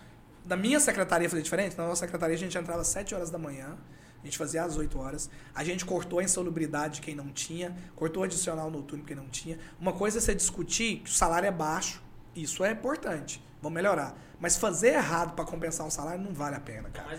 Então a gente foi, durante o meu mandato lá na secretaria, a gente criou o Liquida Jataí, que as pessoas falam, pô, mas o que que é Liquida Jataí? Participei. como Cara, o empresa. Liquida Jataí, é mês de março, você terminou de colher em Jataí. A, mel- a safra, não é a safrinha, é a safra. Então, entrou dinheiro pra caralho na o mercado cidade. tá aquecido. Por que, que o mercado, as, as lojas faturam menos em março? Não faz sentido. A gente criou o Liquida Jataí. Eu lembro da primeira reunião que nós reunimos com vários líderes. Os caras falaram, ah, isso não vai dar certo. Eu falei, então vamos fazer o seguinte, nós estamos em cinco aqui. Se cada um trouxer cinco pessoas, cinco empresas, nós estamos falando em 100, em, em, em, em- em- como é que é? é? 25 empresas. 25 empresas tá bom para começar. Primeiro ano, 120 empresas. Segundo ano, foi o último que eu fiz, 205 empresas que participaram do Liquida e todas falando de. O Liquida é uma espécie de Black Friday jataiense durante uma semana. Cara, e foi muito bacana. Aí criamos também, é, dentro da Semana do Empreendedorismo, trouxemos o Robson Shiba para uma palestra, foi muito bacana. Criamos, para mim, talvez foi a maior a mai- a maior ação que nós fizemos, a Casa do Empreendedor. Antes era assim, você abrir empresa já tá aí, onde que eu vou? Não sei. Não, arruma as coisas, depois vai lá na prefeitura e vê o que dá. Batendo Hoje cabeça, não. procurando contador. Você tem a casa do empreendedor que te dá os caminhos. Se é uma empresa que vai ser maior, olha, dá um caminho por aqui. Se é um MEI, não, a gente faz tudo aqui. Então montamos a casa do empreendedor. Dentro da casa do empreendedor, a gente trouxe o Sebrae lá para dentro. O Banco do Povo, que era do governo do estado, linha de crédito, treinamentos, palestras, orientação. Porque parece que assim, é uma coisa meio óbvia ter orientação. Mas não tinha, cara. O cara, por exemplo, às vezes montava um tipo de empresa numa, num local que ele já tem um terreno, construía, gastava, na hora de tirar o alvará, ou no zoneamento aqui não pode. Porra, o cara gastou uma grana. Então a gente criou isso. Fui várias vezes para Aparecida de Goiânia, que era a cidade, que é ainda a cidade que mais atrai empresa. Por que, que não atrai empresa em Jataí? Fomos para lá, estudamos o modelo de doação diária. O nosso modelo estava ultrapassado. Para você ter uma ideia, quando eu entrei em janeiro de 2017, se não me engano, tinha uma área que tinha sido doada para uma empresa de placas de energia solar. Não sei se você se recorda, teve uma doação para uma, uma empresa que ia montar aqui uma indústria de placas de energia solar. Recordo, Solid Solution. Eu entrei e falei, cara, tem que trazer essa empresa, porra. Foi doado 10 alqueires na beira da BR 060. A Você área tem, tá você tem noção do, do valor de uma área lá, né? Um milhão no mínimo o alqueire. Então nós estamos falando de 10 milhões. E, porra, nós estamos precisando de empresa. Fui atrás até descobrir. O cara era um professor da USP que estava procurando investidor. Isso já tinha sido doado, se não me engano, dois, três ou quatro anos. Falei, cara, isso é rolo. procurando investidor. Isso é rolo. Aí a- e foi uma sorte, porque tinha um dispositivo que até tal, tal mês, era fevereiro, dia de fevereiro lá daquele ano, se ele não tivesse levantado pelo menos um tijolo, a prefeitura podia pegar a área de volta. A gente foi lá e pá, pegou a área de volta. Salvou para o município. Coisa que, se eu começar a falar que nego vai ficar louco de áreas que tem aqui na cidade. Se não tivesse atrás, perdia. Cara, tem perdia. áreas gigantescas em Jataí que foi doada, que nunca teve um tijolo Nada. colocado para a empresa. E aí a gente foi para Aparecida e entendeu como é que é o formato, porque assim, por um lado eu preciso proteger a prefeitura que que está protegendo o povo. Você está doando a área da prefeitura, essa área não é do prefeito, não é dos secretários, não é dos vereadores, é da população, concorda? Então eu preciso proteger. Por outro lado, eu preciso proteger o empresário sério que quer investir. Porque às vezes o cara bota uma grana, faz um empreendimento lá, e daqui cinco anos vem um prefeito que quer tomar a área do cara. Então a gente conseguiu buscar esse equilíbrio, mudamos a lei na Câmara, então tivemos que fazer ali muitas negociações. Com, quando eu falo negociações, gente, não estou falando de bata, dar dinheiro para vereador, não, né? Porque hoje em dia tá até difícil falar as coisas. Mas fomos conversar, mostrar para os vereadores como é que funcionava. E assim foi feito. E organizamos, e hoje o, o projeto está lá, foi feito durante a nossa gestão. A gente reativou a feirinha da noite, não sei se vocês se recordam. Aliás, eu nem sei se está tendo agora, mas na nossa época a feirinha tinha acabado. E a gente entendeu a feirinha como um. pro- A feirinha era alocada na Secretaria de Cultura. E claro, a feirinha é cultura, mas a feirinha é empre... mais do que isso, é empreendedorismo. O que, que a gente fez? A gente recriou a feirinha, fez um chamamento público. Quem quer participar da feirinha? Precisa ter coisa diferente. Aquele pessoal veio, chamamos o Sebrae, chamamos o Senac, demos treinamento, capacitou, compramos tendas, compramos aquelas. Como é que chama aquelas? Aqueles balcões. Fizemos a doação e reativou a Feirinha da Noite, que durante o nosso mandato foi um sucesso de novo. Não só pelo entretenimento que causava, mas tinha gente que tirava o sustento ali da feirinha. Né? Então a gente teve esse projeto. Teve ali o galpão que fica aqui no Cilineu França, é, que a gente fez o projeto Clube da Costura, fez capacitação, porque lá os costureiros, a maioria era, eram, e até hoje são facção, facção né? serve para outras confecções. O Vinícius Luz ele pegou a gestão, pode se considerar mais difícil de Jataí. durante Cara, foi, Toda, foi. toda a história de Jataí. né? Foi. E assim, o Vinícius foi o primeiro prefeito da era da internet. Então ele teve uma. Assim, foi muito injusto o que fizeram com o Vinícius. Teve os pontos errados? Tem. Todo mundo tem, cara. Se eu for prefeito um dia, se vocês for, for prefeito, quem for, vai ter coisa boa, vai ter coisa ruim. Não dá Você pra não segura tudo. mundo, né? Só que eu acho que foi muito injustiçado. Cara, o que aquele cara fez? Tanto é que, assim, se você pegar a gestão do Humberto, nos três primeiros meses ele estava inaugurando obra. De verdade, você já deve ter construído alguma coisa. Não dá para inaugurar obra em três meses. Inaugurou obra e começou lá no Vinícius. Então, assim, organizou muita casa. Eu posso falar pela minha secretaria. A secretaria não existia. Importante dizer isso. A secretaria antigamente chamava Indústria e Comércio e tinha uma secretaria de Ciência e Tecnologia. Essa secretaria que eu, que eu atuei fez a fusão das duas então, ciência e tecnologia com indústria e comércio virou desenvolvimento econômico. E lá a gente fez todos esses projetos, fora parque tecnológico, a gente ajudou pra caramba, né? A, a Bitec, que é, que é uma a, a- incubadora de empresas. Tinha a, a superintendência de ciência e tecnologia, que foi o Valber, que, que tomou conta, que é um cara extremamente competente. Ele re- ajudou a resolver o problema da internet. Hoje ninguém fala mais de problema de internet. Tem as quedas? Tem. Cara, mas era muito pior. Já, já tá, era muito... E você sabe como que foi resolvido? Como, como foi o primeiro passo? Nós fizemos um evento, é, num- foi lá no Sesc, para falar sobre. ah, era um programa do governo do estado que nós trouxemos para cá para digitalizar a abertura de empresas. Jataí foi a primeira cidade que trouxe. A gente conseguia abrir empresa nessa época em três dias. Você conseguia abrir empresa em Jataí. Foi um recorde. E aí veio o Danilo Jandaia, que era um das- das- dos assessores do Alexandre Baldi, que na época era secretário de Desenvolvimento Econômico do Estado. E saímos de lá, fomos jantar. E batendo papo, não sei o quê. Eu falei, Danilo, nós estamos com um problema sério, cara. Internet, aquilo. Ué, eu tô à frente aqui com a Vivo, vai passar uma fibra do lado do quartel, que tá indo pro Mato Grosso.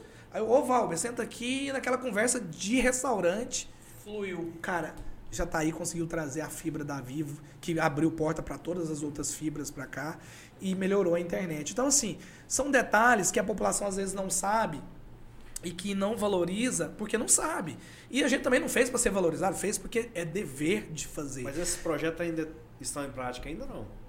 Eu, assim, eu, depois que eu saí da CID, cara, eu, eu prometi pra minha família que eu ia focar muito nos meus negócios. Então eu confesso que eu tô, assim, um, pouco longe de tudo que anda acontecendo. Porque a política ela falta sucessão, né? É, você sabe que é uma coisa. Preparar Pra mim, isso é o, o que você falou pra mim é o mais importante. O que, que eu penso hoje de uma prefeitura? A França, vamos pensar num projeto para prefeito. Beleza. Eu iria ouvir o máximo de pessoas, e não estou falando só de Jataí. Onde está dando certo? A saúde, a educação, o desenvolvimento econômico. Vamos visitar e ver o que esses caras fazem. Por, que eu tenho que criar do zero se já tem Grupos modelo? distintos, né? Aí você busca esses modelos. Cria um, um grupo de gestão fora da política, fora da prefeitura. O que, que é isso? Chama as entidades, as universidades, as igrejas, monta um conselho político. Olha, vamos comprar esse projeto para Jataí? Vamos. Vamos pensar, Jataí 20 anos. 20 anos de projeto. O prefeito vem, o prefeito é o âncora daquilo, mas todo mundo compra o projeto. Beleza, daqui quatro anos eu não tô mais. O próximo Sim, prefeito, né? a campanha eleitoral, não tem que ter debate de qual que é o seu plano de governo. Qual que é o seu plano de execução do plano de governo da cidade? É. Não tem que ter esse negócio. Eu tenho uma raiva de projetos, tipo assim, igual o Bolsonaro mudou o Bolsa Família para Auxílio Brasil. O que ele fez foi bacana, colocar lá em 600 reais. Precisava mudar o nome? Sabe, é umas coisas assim, o prefeito, governador, presidente, não tinha que ter essa coisa de nome, é muito vaidade, logomarca de prefeitura. Eu acho que você tem que ter um projeto. Então a cidade, na minha opinião, minha humilde opinião, tem que ter um projeto. O que, que é o projeto? Por exemplo, ah, Rio Verde deu certo Perdigão, vamos trazer uma Perdigão pra cá? Cara, deu certo lá. Vamos ver a vocação de já. O que, que a Perdigão precisa? A Perdigão precisa de um monte de empresa periférica. Vamos atrair essa empresa. Tá todo mundo focado em outras empresas, tipo a Perdigão. Vamos aqui pra outra área. Perdigão precisa de tecnologia. Opa, vamos investir em tecnologia? A galera vende a parte de mão de obra barata para Rio Verde vamos pôr mão de obra cara aqui. Nós temos um monte de faculdade, já está aí uma das cidades brasileiras, tem proporcionalmente ao número de habitantes, a maior número de doutores, cara. Esses doutores estão aqui para compartilhar conhecimento. O agronegócio, que é a nossa força motriz, a maioria da tecnologia do agro vem de outros países. Por que nós podemos criar tecnologia aqui em Jataí? Porque de verdade, cara, quando pôr nas costas de um prefeito, dos vereadores para atrair empresa aqui, é burrice nossa de povo e burrice do prefeito falar que vai trazer empresa. Porque quem decide de ir ou vir é o empresário. Agora, criar um ecossistema, um ambiente para se empreender, beleza. Aí é culpa do poder público. O que que é esse ambiente? Eu tenho área para doar? Se eu doei área, eu tenho como dar uma ajudar na infraestrutura? Eu tenho como ajudar na formação de mão de obra. Nós estávamos falando agora mesmo sobre a Solubil, que é uma mega empresa que veio para Jataí. Cara, a Solubil está passando um problema sério de mão de obra.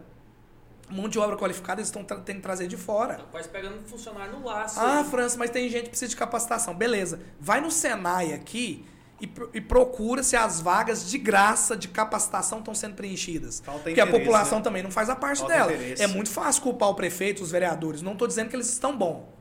Mas é muito fácil culpar. Então, às vezes, e aí eu fiz um rodeio danado para te responder sua pergunta, como pergunta se já me, me falaram na política, já me falaram várias vezes. Com seis anos, meu avô, que não é vivo, me chamava de prefeito Francis. Mas essa é outra história. E, mas assim, já pensei, mas eu fico muito receoso é, por, por causa disso que a gente está falando.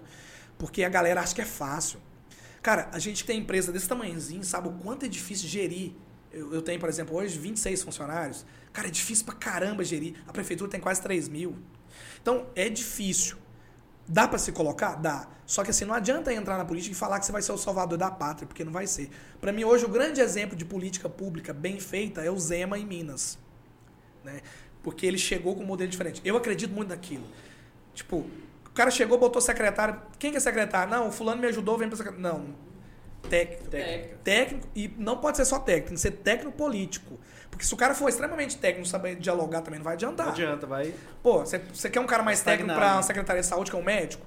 O cara sabe tudo de medicina. Mas se ele não for um médico gestor, um médico líder, não vai adiantar. Então, eu acho que é importante, quando a gente vai falar de política, discutir modelo de política. E a população precisa de paciência, porque a pessoa para entrar numa prefeitura e fazer o que tem que ser feito, muitas vezes ela não vai fazer o que você queria. Essa Olha o que eu tô falando. demorar, né? Às vezes, um prefeito, para fazer o que deve ser feito, vai contra o que as pessoas querem que seja feito. Porque uma coisa é eu falar assim, nossa, eu vou votar no França por causa da saúde, do empreendedorismo, não sei o quê. Outra coisa é quando eu assumir, França, minha tia tá precisando de emprego, minha rua tá com buraco. Aí as pessoas na campanha vê o problema geral e depois de eleito vê o problema individual.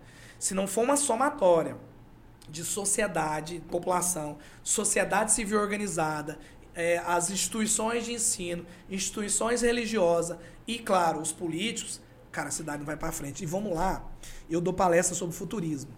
Meu amigo, com tanta inovação que tá vindo por aí, se já tá ruim, prepara as calças. Vamos longe, não. E eu, quando eu falo isso, eu, eu tomo crítica pra todo lado. Não tô nem aí também, não. Já passei da fase de ficar preocupado com crítica. Qual que é o motor de Jataí hoje econômico? O agro. O que, que o agro, qual que é o maior foco do agro em Jataí? Porque o agro ele pode ser até criar rã, né? Mas o que, que é o maior foco? Soja, milho, grãos, né? Grãos. Que é referência no Brasil. Os grãos, eles vão em sua maioria para a mesa das pessoas ou para o coxo do gado? O custo do gado e exportação. Coxo do gado. Ou seja, se vier uma tecnologia e falar, opa, para de comer carne, agora não vai comer mais carne. O que, que acontece com o Jataí? Eu tô, não tô falando para daqui 3 anos, 10 anos, 20 anos. Daqui 50 É. anos. Cara, tem uma startup em Israel que o cara tá produzindo carne a partir de células. Ele vai no animal, tira a célula, produz a carne com cheiro e sabor de carne. Aí, pra quem tá me ouvindo e é da minha idade ou um pouquinho mais novo, vai falar assim: ah, não vou deixar de comer uma picanha. Talvez você não. Mas o seu filho sim.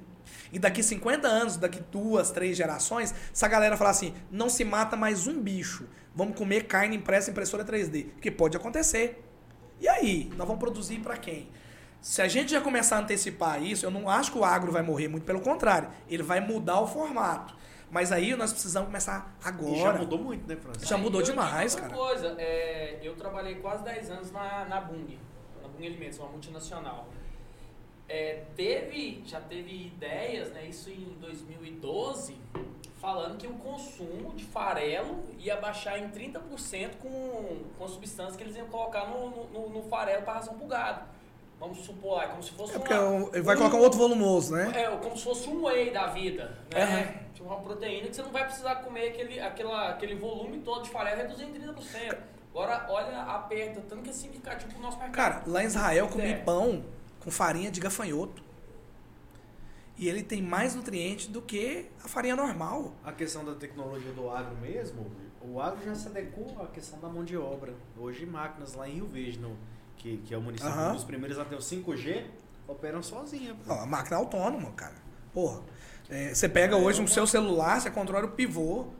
Você tá aqui controlando as máquinas. Então, assim, nós, aí a pergunta, aí vem pergunta. Nós estamos preparando a sociedade para isso? Não. Cara, não tá. E aí, aí vem a outra pergunta. Beleza, você quer que o prefeito traz o- a empresa, mas a empresa, a Solubil tá aí. A Solubil, cara, é uma das empresas mais modernas do mundo. Eles são acelerados pela ONU. Só que aí não tem mão de obra na cidade, cara. Ah, mas a cidade é a capital do agro. É, porque tem terra boa, porque é chuva regular e produtor rural que tem coragem. Mas precisa de capacitação. E outro ponto, a nossa liderança tem a mente aberta para isso? Né? Porque também não adianta nada você pegar, sei lá, um prefeito ou um, um presidente já 70, 80 anos que tem uma mentalidade desse E tamanho. não adianta. A, a, a, Se você não tiver aberto a novas ideias, pensar igual você falou, Francis, há 20, 30 anos na frente, cara. a gestão da cidade ela influencia demais, demais, demais. Né? Totalmente, cara. E assim, a gestão ela tem que ser estratégica.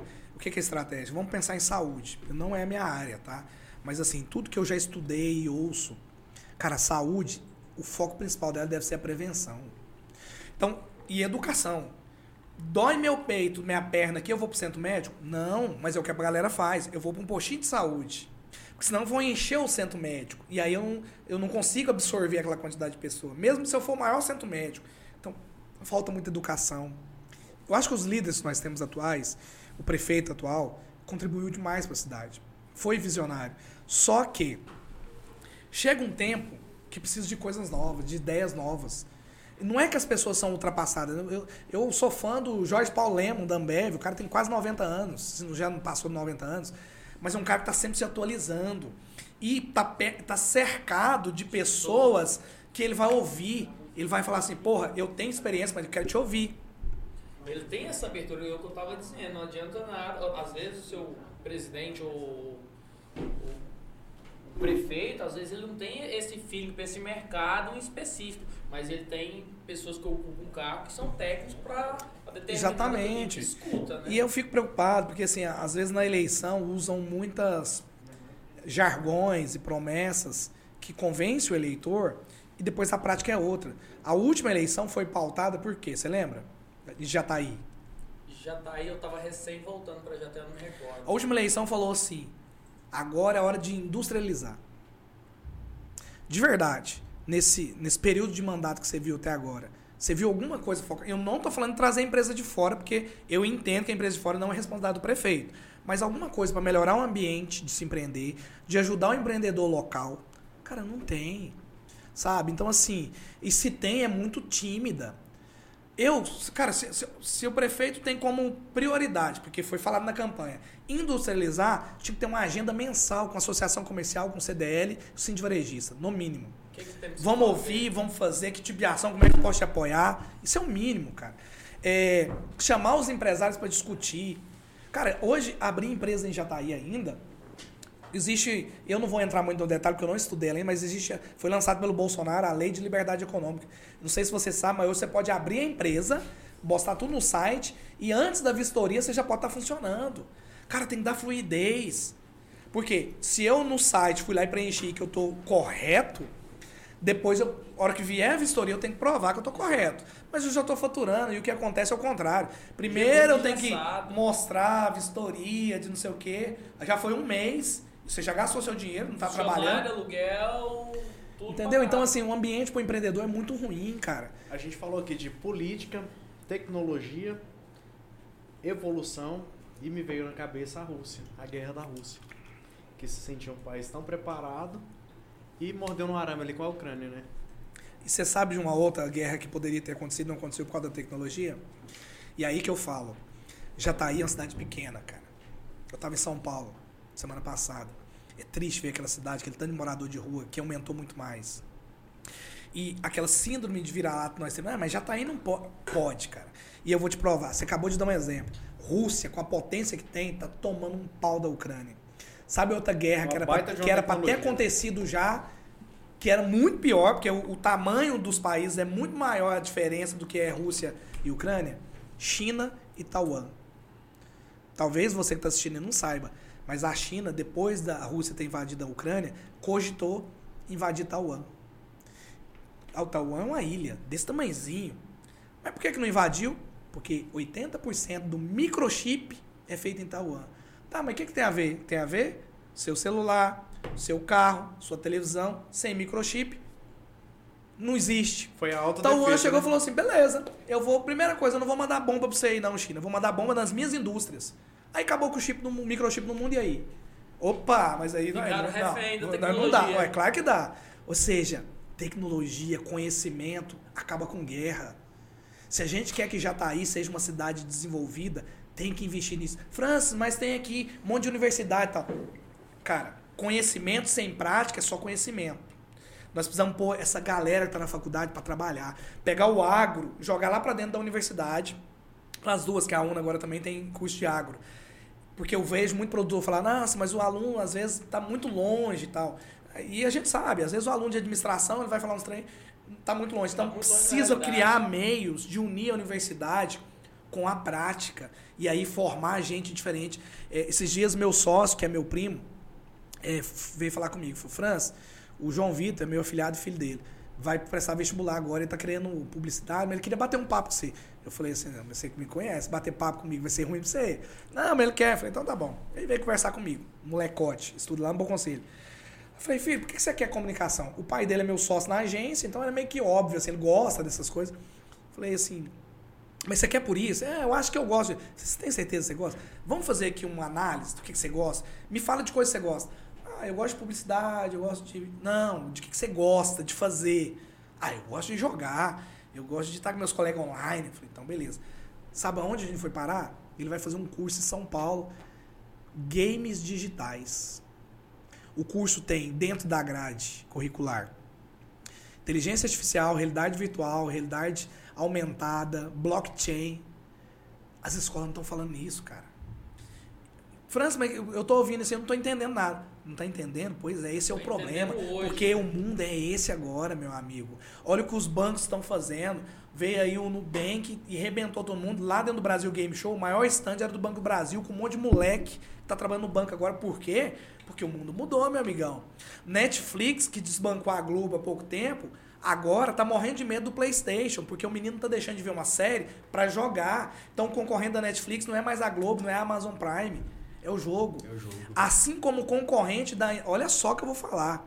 O concorrente da aviação, o concorrente das agências de turismo vai ser o óculos de realidade virtual. Porque no futuro vai ter gente que vai preferir visitar o Egito dentro do óculos do que pegar um avião e ir para o Egito. E tem gente que ouve e fala assim, esse cara é doido. Mas vai acontecer, cara. É o o metaverso tá aí. Metaverso. Cara, então, se a gente não preparar, porque eu falo o seguinte: não é o mais forte, não é o mais rico, nem o mais esperto que vai vencer. Mas é o que se prepara melhor. Porque eu tenho uma frase para sorte, que é sorte é quando o preparo encontra a oportunidade. Você está se preparando. Você é um atleta, tá ali se preparando, se preparando. De repente alguém machuca e surge uma vaga. Se você tá preparado, é sua. Vai assumir. Aí a galera vai falar, pô, foi sorte. Sorte não, amigão. Ele ficou sem dormir, ele ficou sem comer. Então a gente precisa estar sempre em preparação. Né? E esse é um, é, um, é um tema que eu bato muito na tecla, lá nas minhas empresas, onde eu tenho oportunidade, e essa oportunidade que vocês estão me dando de poder conversar com pessoas.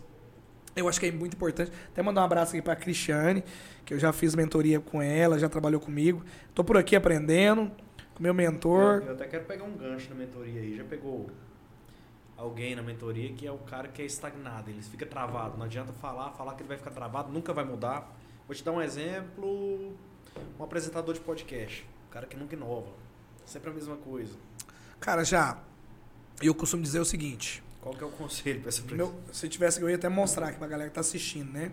Porque você tá no Spotify também, né? Estamos. Tem uma água aí? Deixa eu mostrar pra você então o que, que eu penso sobre isso. Eu penso sobre isso aqui, ó.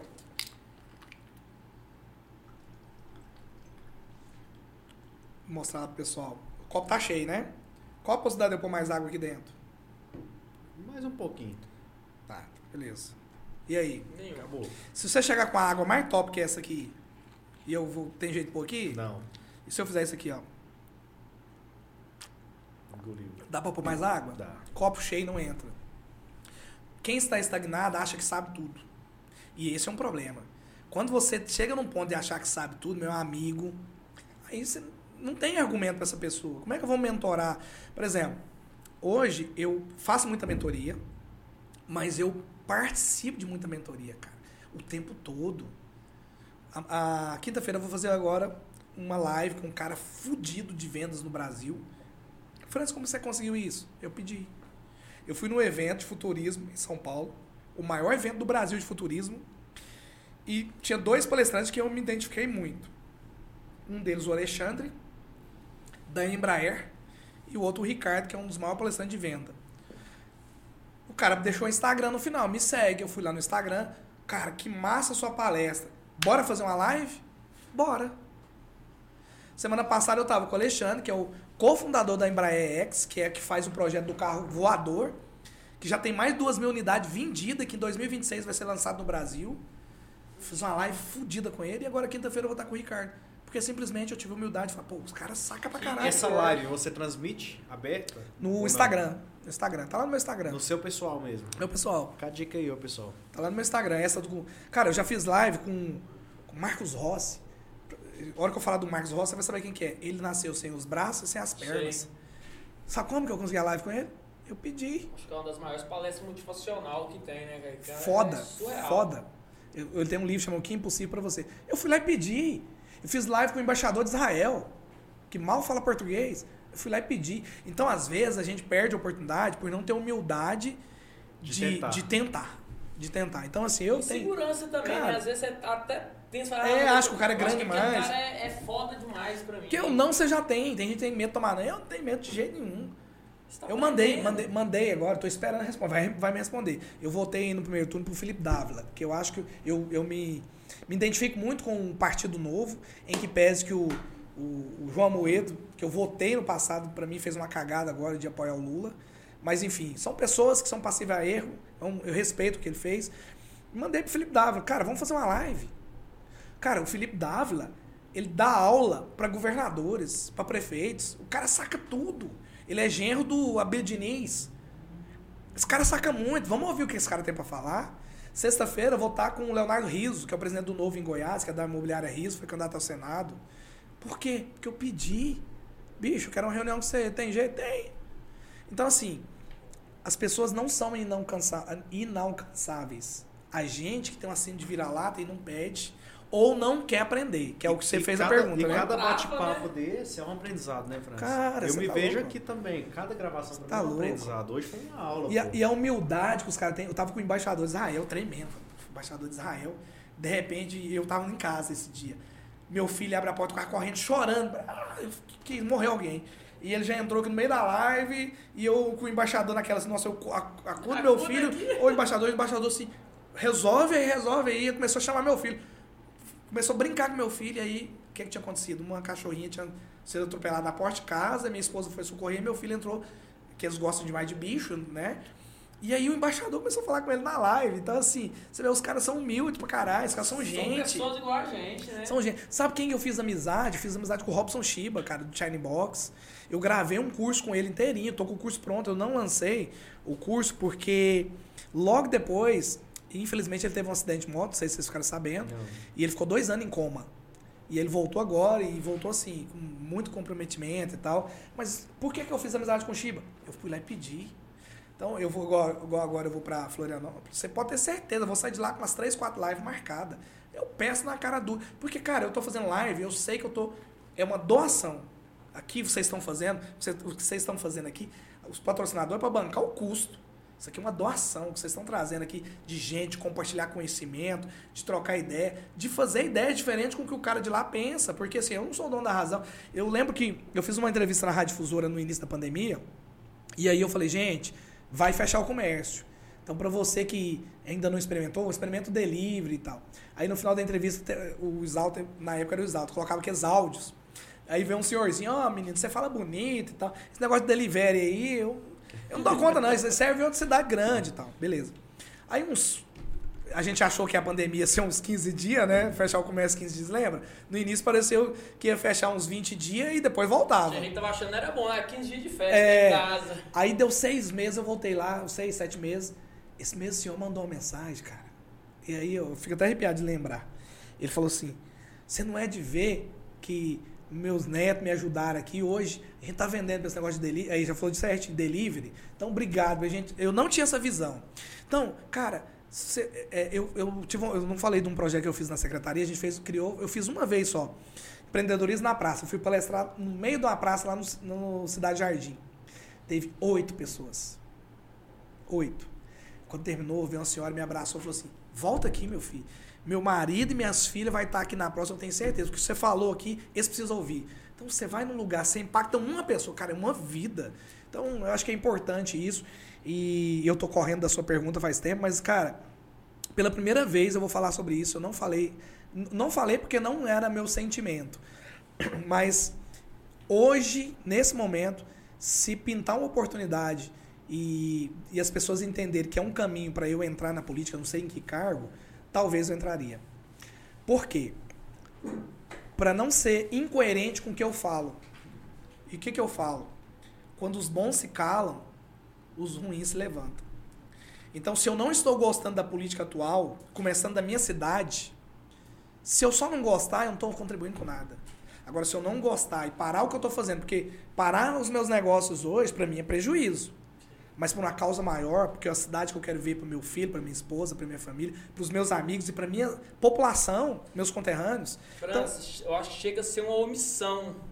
Com tanta informação, o quanto você já tem feito pela nossa cidade, você não, não se doar um pouco mais na, na vida pública, né?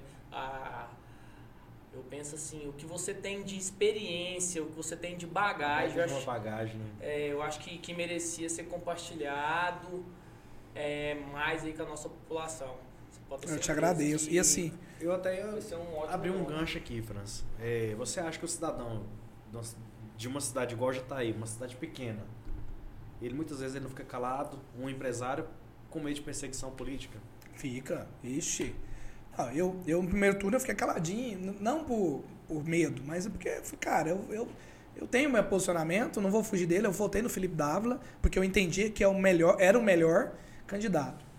No segundo turno foi quando eu mostrei minha cara, que eu falei, para lá, meu candidato não foi, beleza.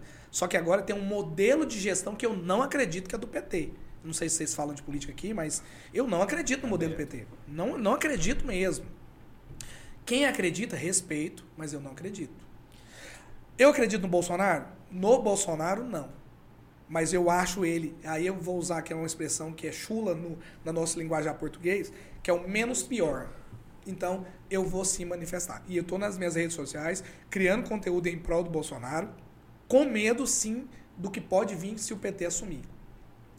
E tô fazendo, e assim, e faço questão de direcionar o conteúdo para você que faz parte dos 29 milhões que não foi votar ou que votou em um candidato que não é o Lula nem o Bolsonaro. Porque quem já votou no Lula vai continuar, quem votou no Bolsonaro também. Então não tem que falar com essas pessoas.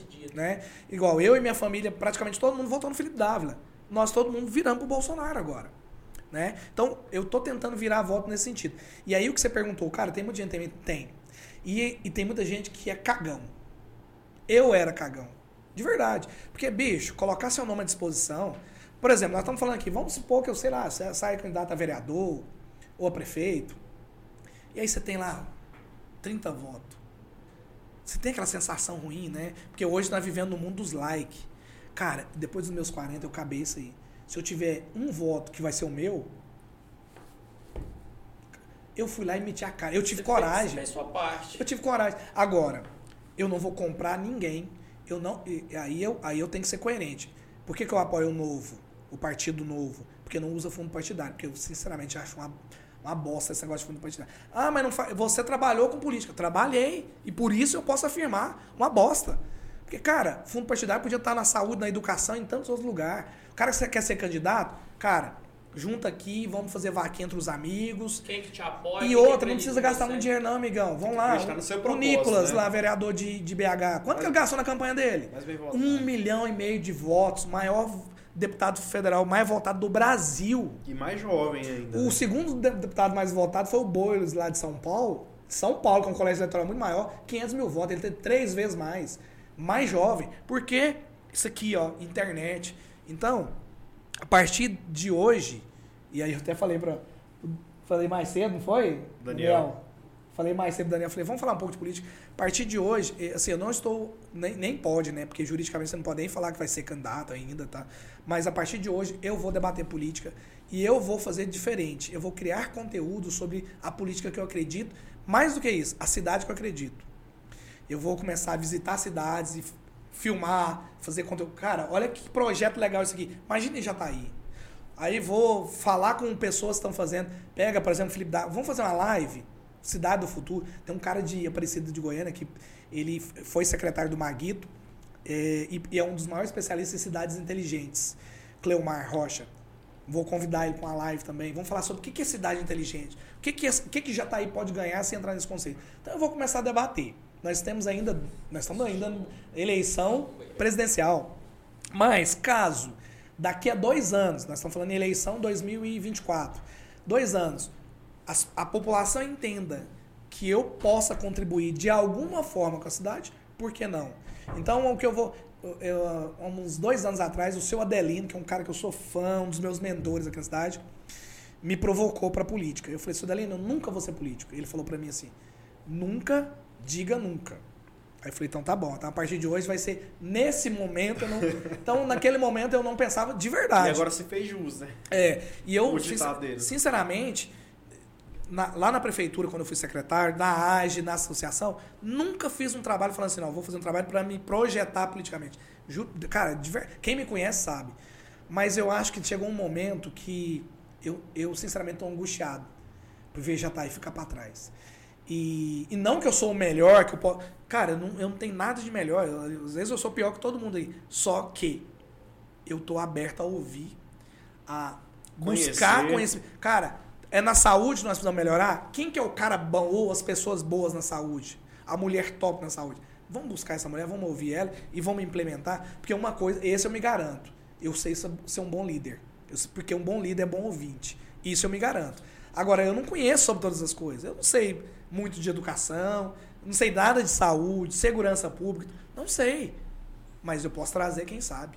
E aí eu acho que essa é a importância. Por isso que eu gosto tanto do e Zema. Porque o Zema é uma base muito forte, né? É uma base muito forte. Mas eu volto a dizer: se tiver que acontecer uma candidatura no futuro, eu quero usar isso aqui, ó. Internet. Cara, eu não vou gastar dinheiro com cabo eleitoral na rua, com carro de som, até porque já nem pode mais também, com um monte de papel. Porque, primeiro que eu não tenho, Eu não vou tirar o pouquinho que eu tenho da minha família para isso. E segundo, porque eu não concordo com isso. Então, se tiver que acontecer um dia de eu ser candidato a alguma coisa e tiver que ganhar, vai ser por meios de esse aqui, amizade, de vou palestrar, vou conversar, vou orientar, vou para debate. E Vai se eu for suas ideias, seus projetos. se eu for para um debate, nunca, cara, o que eu tô vendo esses debates aí para mim, bicho, é, um triste. debate é um deba- é veneno briga, é um, um UFC. Qual foi as pro- esse último debate teve? Qual foi a proposta que você ouviu de um dos candidatos? Ó, a proposta é. Não. Se algum candidato, um por exemplo, se eu for para algum debate um dia, um candidato me atacar, eu vou agradecer ele, vou falar, eu vou aproveitar o tempo que você me deu para falar de uma proposta, que eu não vou responder. Não vou. Cara, porque eu acho que não é isso a política. Isso não vai. Essa coisa de das pessoas ficar tentando. Cara, todos nós tivemos problema. Alguma coisa, alguma cagada alguém, a gente já fez. Agora, uma coisa é você fa- fazer a cagada e persistir na cagada. Outra coisa é você, nossa, errei, reconheço, peço desculpa, vou melhorar. E vambora. É olhar pra O frente. Brasil era pra ser uma potência mundial, era pra ser uma Com referência. certeza. Porque a gente tem tudo aqui, cara. Tudo, tudo, tudo. Só que a corrupção não deixa. E a deixa. vaidade, né? Va- Eu acho que a vaidade é pior que a corrupção. É um câncer a vaidade, cara. Porque o que acontece? Uma vez eu vi um cara chamado, dele Ratão. Ele é um dos, dos cabeça do grupo Anima, que é da Faculdade UNA, lá de BH. Ele veio aqui em Jataí, nós estávamos lá na UFG. Ele falou assim: Eu quero lançar um curso universitário Gestão da Vaidade. Eu falei, nossa, isso é bom demais. Porque a vaidade, a vaidade faz ter corrupção, a vaidade faz ter mentira, a vaidade faz não ter projeto, que nós estávamos falando aqui. Pô, eu ganhei, fiz um projeto pra cidade bacana, você é próximo prefeito. Aí você vem, não, vou mudar o nome, mudar alguma coisinha pra dar minha cara. Vaidade. Ou não deixar aquele projeto. Ou, ou pior, né? desmanchar, Que a maioria faz. Corta tá- essa obra, não faz essa obra. Vou começar Cara. nova. Aí ele não dá conta de terminar aquela e o outro já vem com a mesma ideia. Mas a questão da vaidade já começa lá nos vereadores, que é a base, é o início, é a entrada da política. Na hora de eleger, tá ali, todo mundo, né? Na hora que entra, não generalizando. A maior parte. Quando as pessoas aprenderem a trocar o eu pelo nós, o mundo vai ser diferente. Não é, o não é Jataí, não é Brasil, é o mundo.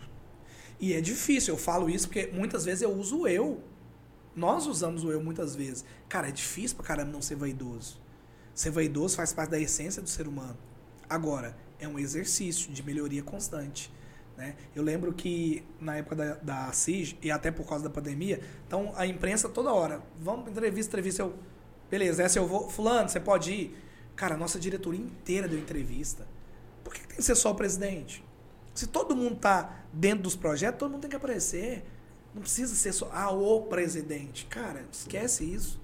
Eu odeio mesa de reunião quadrada, é bom redondo. Todo mundo tem que participar. Pergunta meus funcionários, lá na minha empresa não tem sala.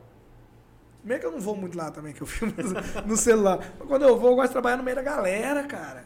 Não tem que ter essa coisa na porta fechada pra falar comigo, falar com a secretária, que fala com a outra. Não, cara.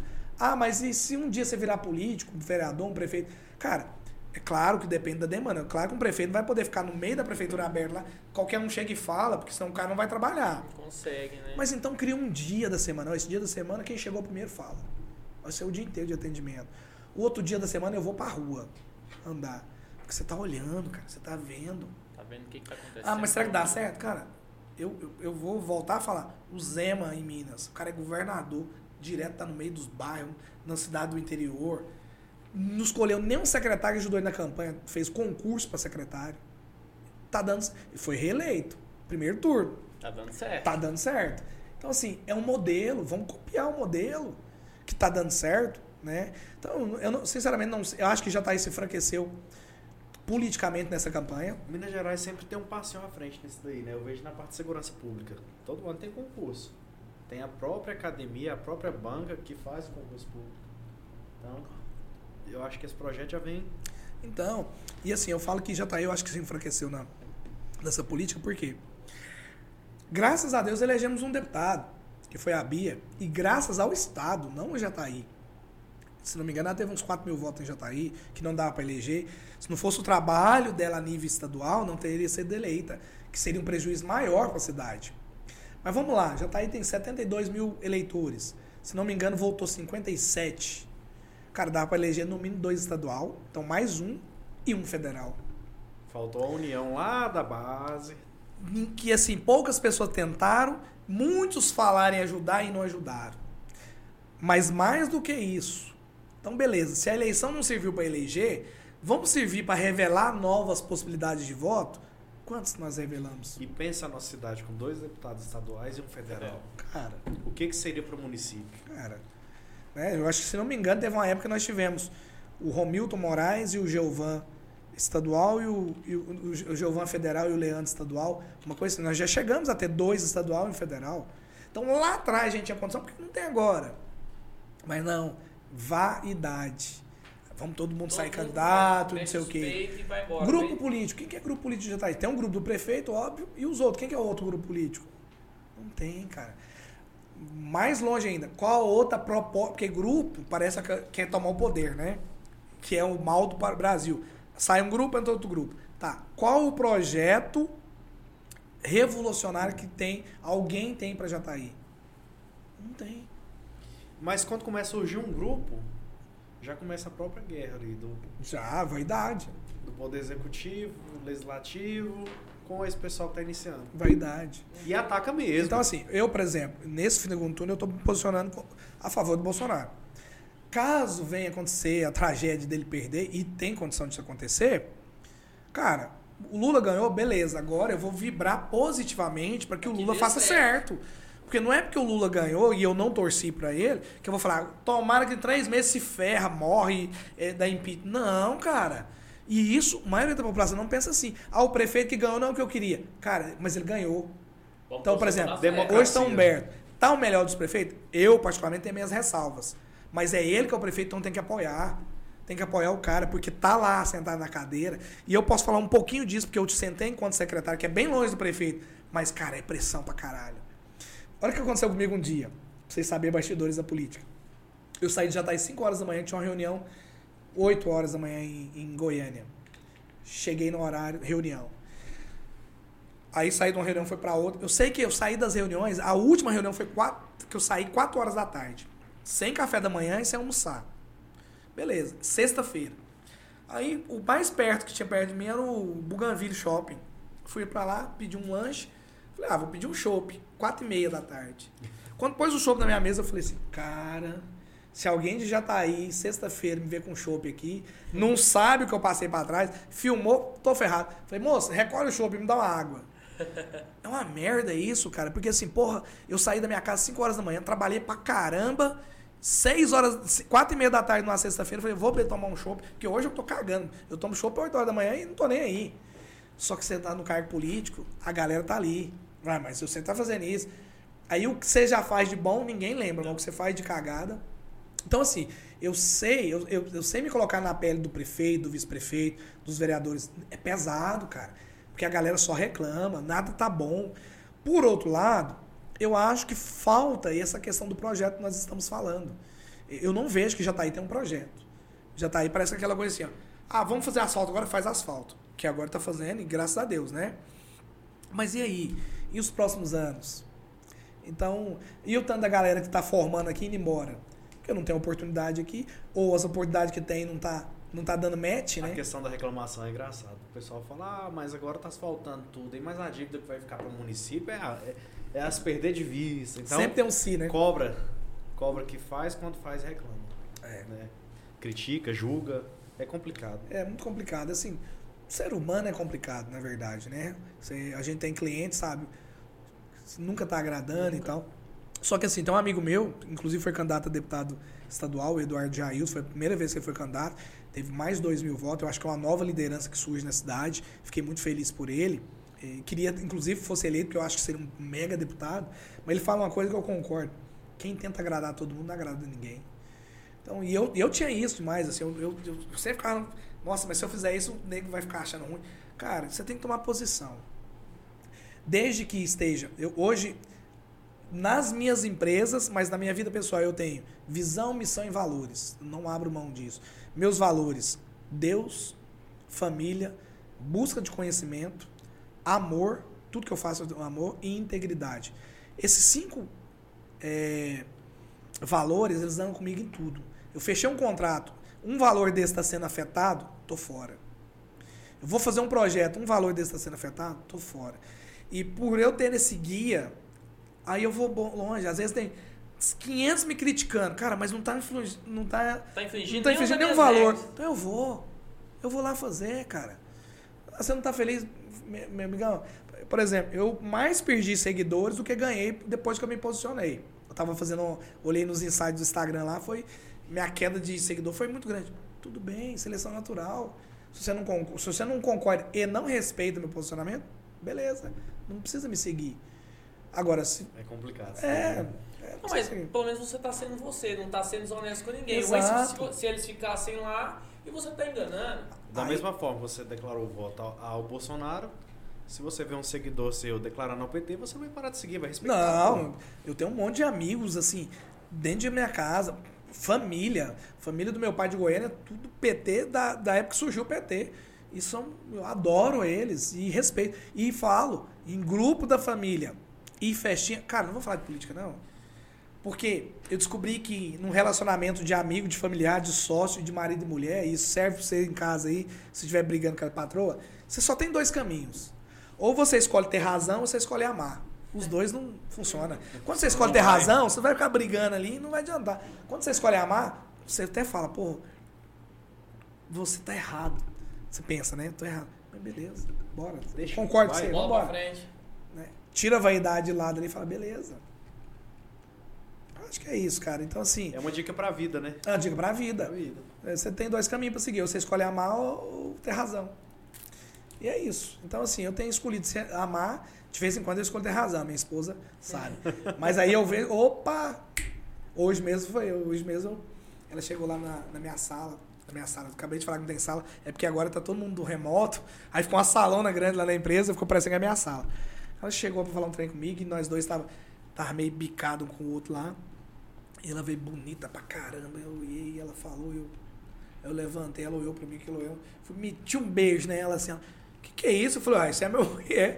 Ela falou, ah, mas nós precisamos conversar antes. Eu falei, mas você não precisa vir bonita desse jeito também. É pra acabar, né? Não, é. Falei, agora você pode falar o que você quiser pra mim. Então, assim, é isso, cara. A gente precisa ser feliz. A vida. Bicho, eu fiquei 14 dias internado por causa do Covid. E. E ali você pensa coisa demais, bicho. Eu passei por isso daí. Não, velho, você fala assim, cara, eu não consegui respirar. No primeiro dia eu tinha que respirar de aparelho. Então, assim, porra, eu não consigo respirar sem aparelho. Aí depois, uma coisa que eu, eu, eu, eu- Se eu tô na casa do amigo, dá vontade no banheiro, eu preciso ir pra minha casa. Aí lá eu cara, fazer o quê? Eu tinha que ir no banheiro e ainda pedir ajuda. Aí a humildade vai lá e. Eu brinco que eu tive uma licença prêmio, né? 10 anos de casado e ganhei 6 meses de licença. Isso daí pra mim foi um divisor de águas. E o Covid foi o que me deu a, a lição maior, que a família é a base de tudo. Tudo, cara. Tudo. Tudo, tudo, tudo, tudo. E assim, você fica com saudade das coisas mais que você tem toda hora. Respirar, por exemplo. Cara, você não agradece por respirar. Graças a Deus eu não passei. Eu não cheguei a ser internado não, posso mas fiquei bem debilitado. Ah, bicho, é muito ruim. De poder ir ao banheiro sozinho, né? Então, assim, aí você passa a ressignificar as coisas. Então, assim, esse meu posicionamento novo de falar assim, de existir uma possibilidade de estar candidato em algum momento, não por eu querer ser candidato. Se for o momento e eu tiver projeto que encaixa na realidade, beleza. Se não, também tá tudo certo. Eu não vou deixar de ajudar a cidade. Eu contribuo, continuo ainda em vários projetos sociais. As minhas palestras, inclusive quem estiver me ouvindo e precisar de uma palestra para ajudar as pessoas, cara, eu faço questão. Você sabe onde eu mais faço palestra? Rio Onde? Verde. É muito louco isso, né? Assim, não é que eu faço objeção de fazer em Jataí, porque eu sou mais convidado para Rio Verde. Mas tudo Tá, bem também. casa não faz milagre. Tudo bem. Eu quero participar ainda, viu? Não, vamos embora. Parece sua. Deixa eu te falar. Hoje, a gente teve uma aula aqui. Uma Ah, aula, sim. uma mentoria. Que massa, muito né? bom. É muito bom ver sua história de vida. Transmitiu muita experiência pra gente, muita curiosidade também, quero acompanhar mais. né? Eu não acompanhei nenhuma das lives que você fez. Vou colocar aqui como tem lá um treino no Instagram pra, Que bom. pra favoritar, né? É, o Lembrete. lembrete, tipo, agradecer aí. Quer deixar alguma mensagem? Não, eu primeiro quero agradecer vocês, né, por, por esse momento aqui. Eu acho que foi, foi muito bacana, né? Eu, eu acabei relembrando de tanta coisa que eu nem lembrava mais da vida. E é muito gostoso estar aqui. Passou super rápido. Então eu agradeço. Agradeço Daniel pela insistência lá. Não, vamos embora, vamos fazer. O Ronei pela ajuda aí também. E, cara, dizer pra vocês que Não desista, desista do Brasil, não desista de Jataí, principalmente não desista da sua vida. Acho que é, nós todos estamos aqui por um motivo, independente de religião que você acredita, ou se não acredita em religião, tem um motivo de estar aqui. E se tem um motivo, vamos dar o nosso melhor. Eu acho que é assim, a, a mensagem final que eu daria é essa. Sempre dê o seu melhor. Faça o que der e a, seja um 1% melhor todos os dias. Porque assim você vai olhar para trás e dar uma olhada na sua história de vida e falar assim, valeu a pena. Acho que é o mais importante para todo mundo. E eu quero te deixar um convite. Traga seus projetos para cá. Claro. Vamos fazer mais conteúdos, trazer mais é, informação. Com né, certeza. Para o pessoal. Acho que vai ser uma ferramenta muito boa, com a experiência que você tem, é, a coragem que você tem, não tem medo de, de tentar, né?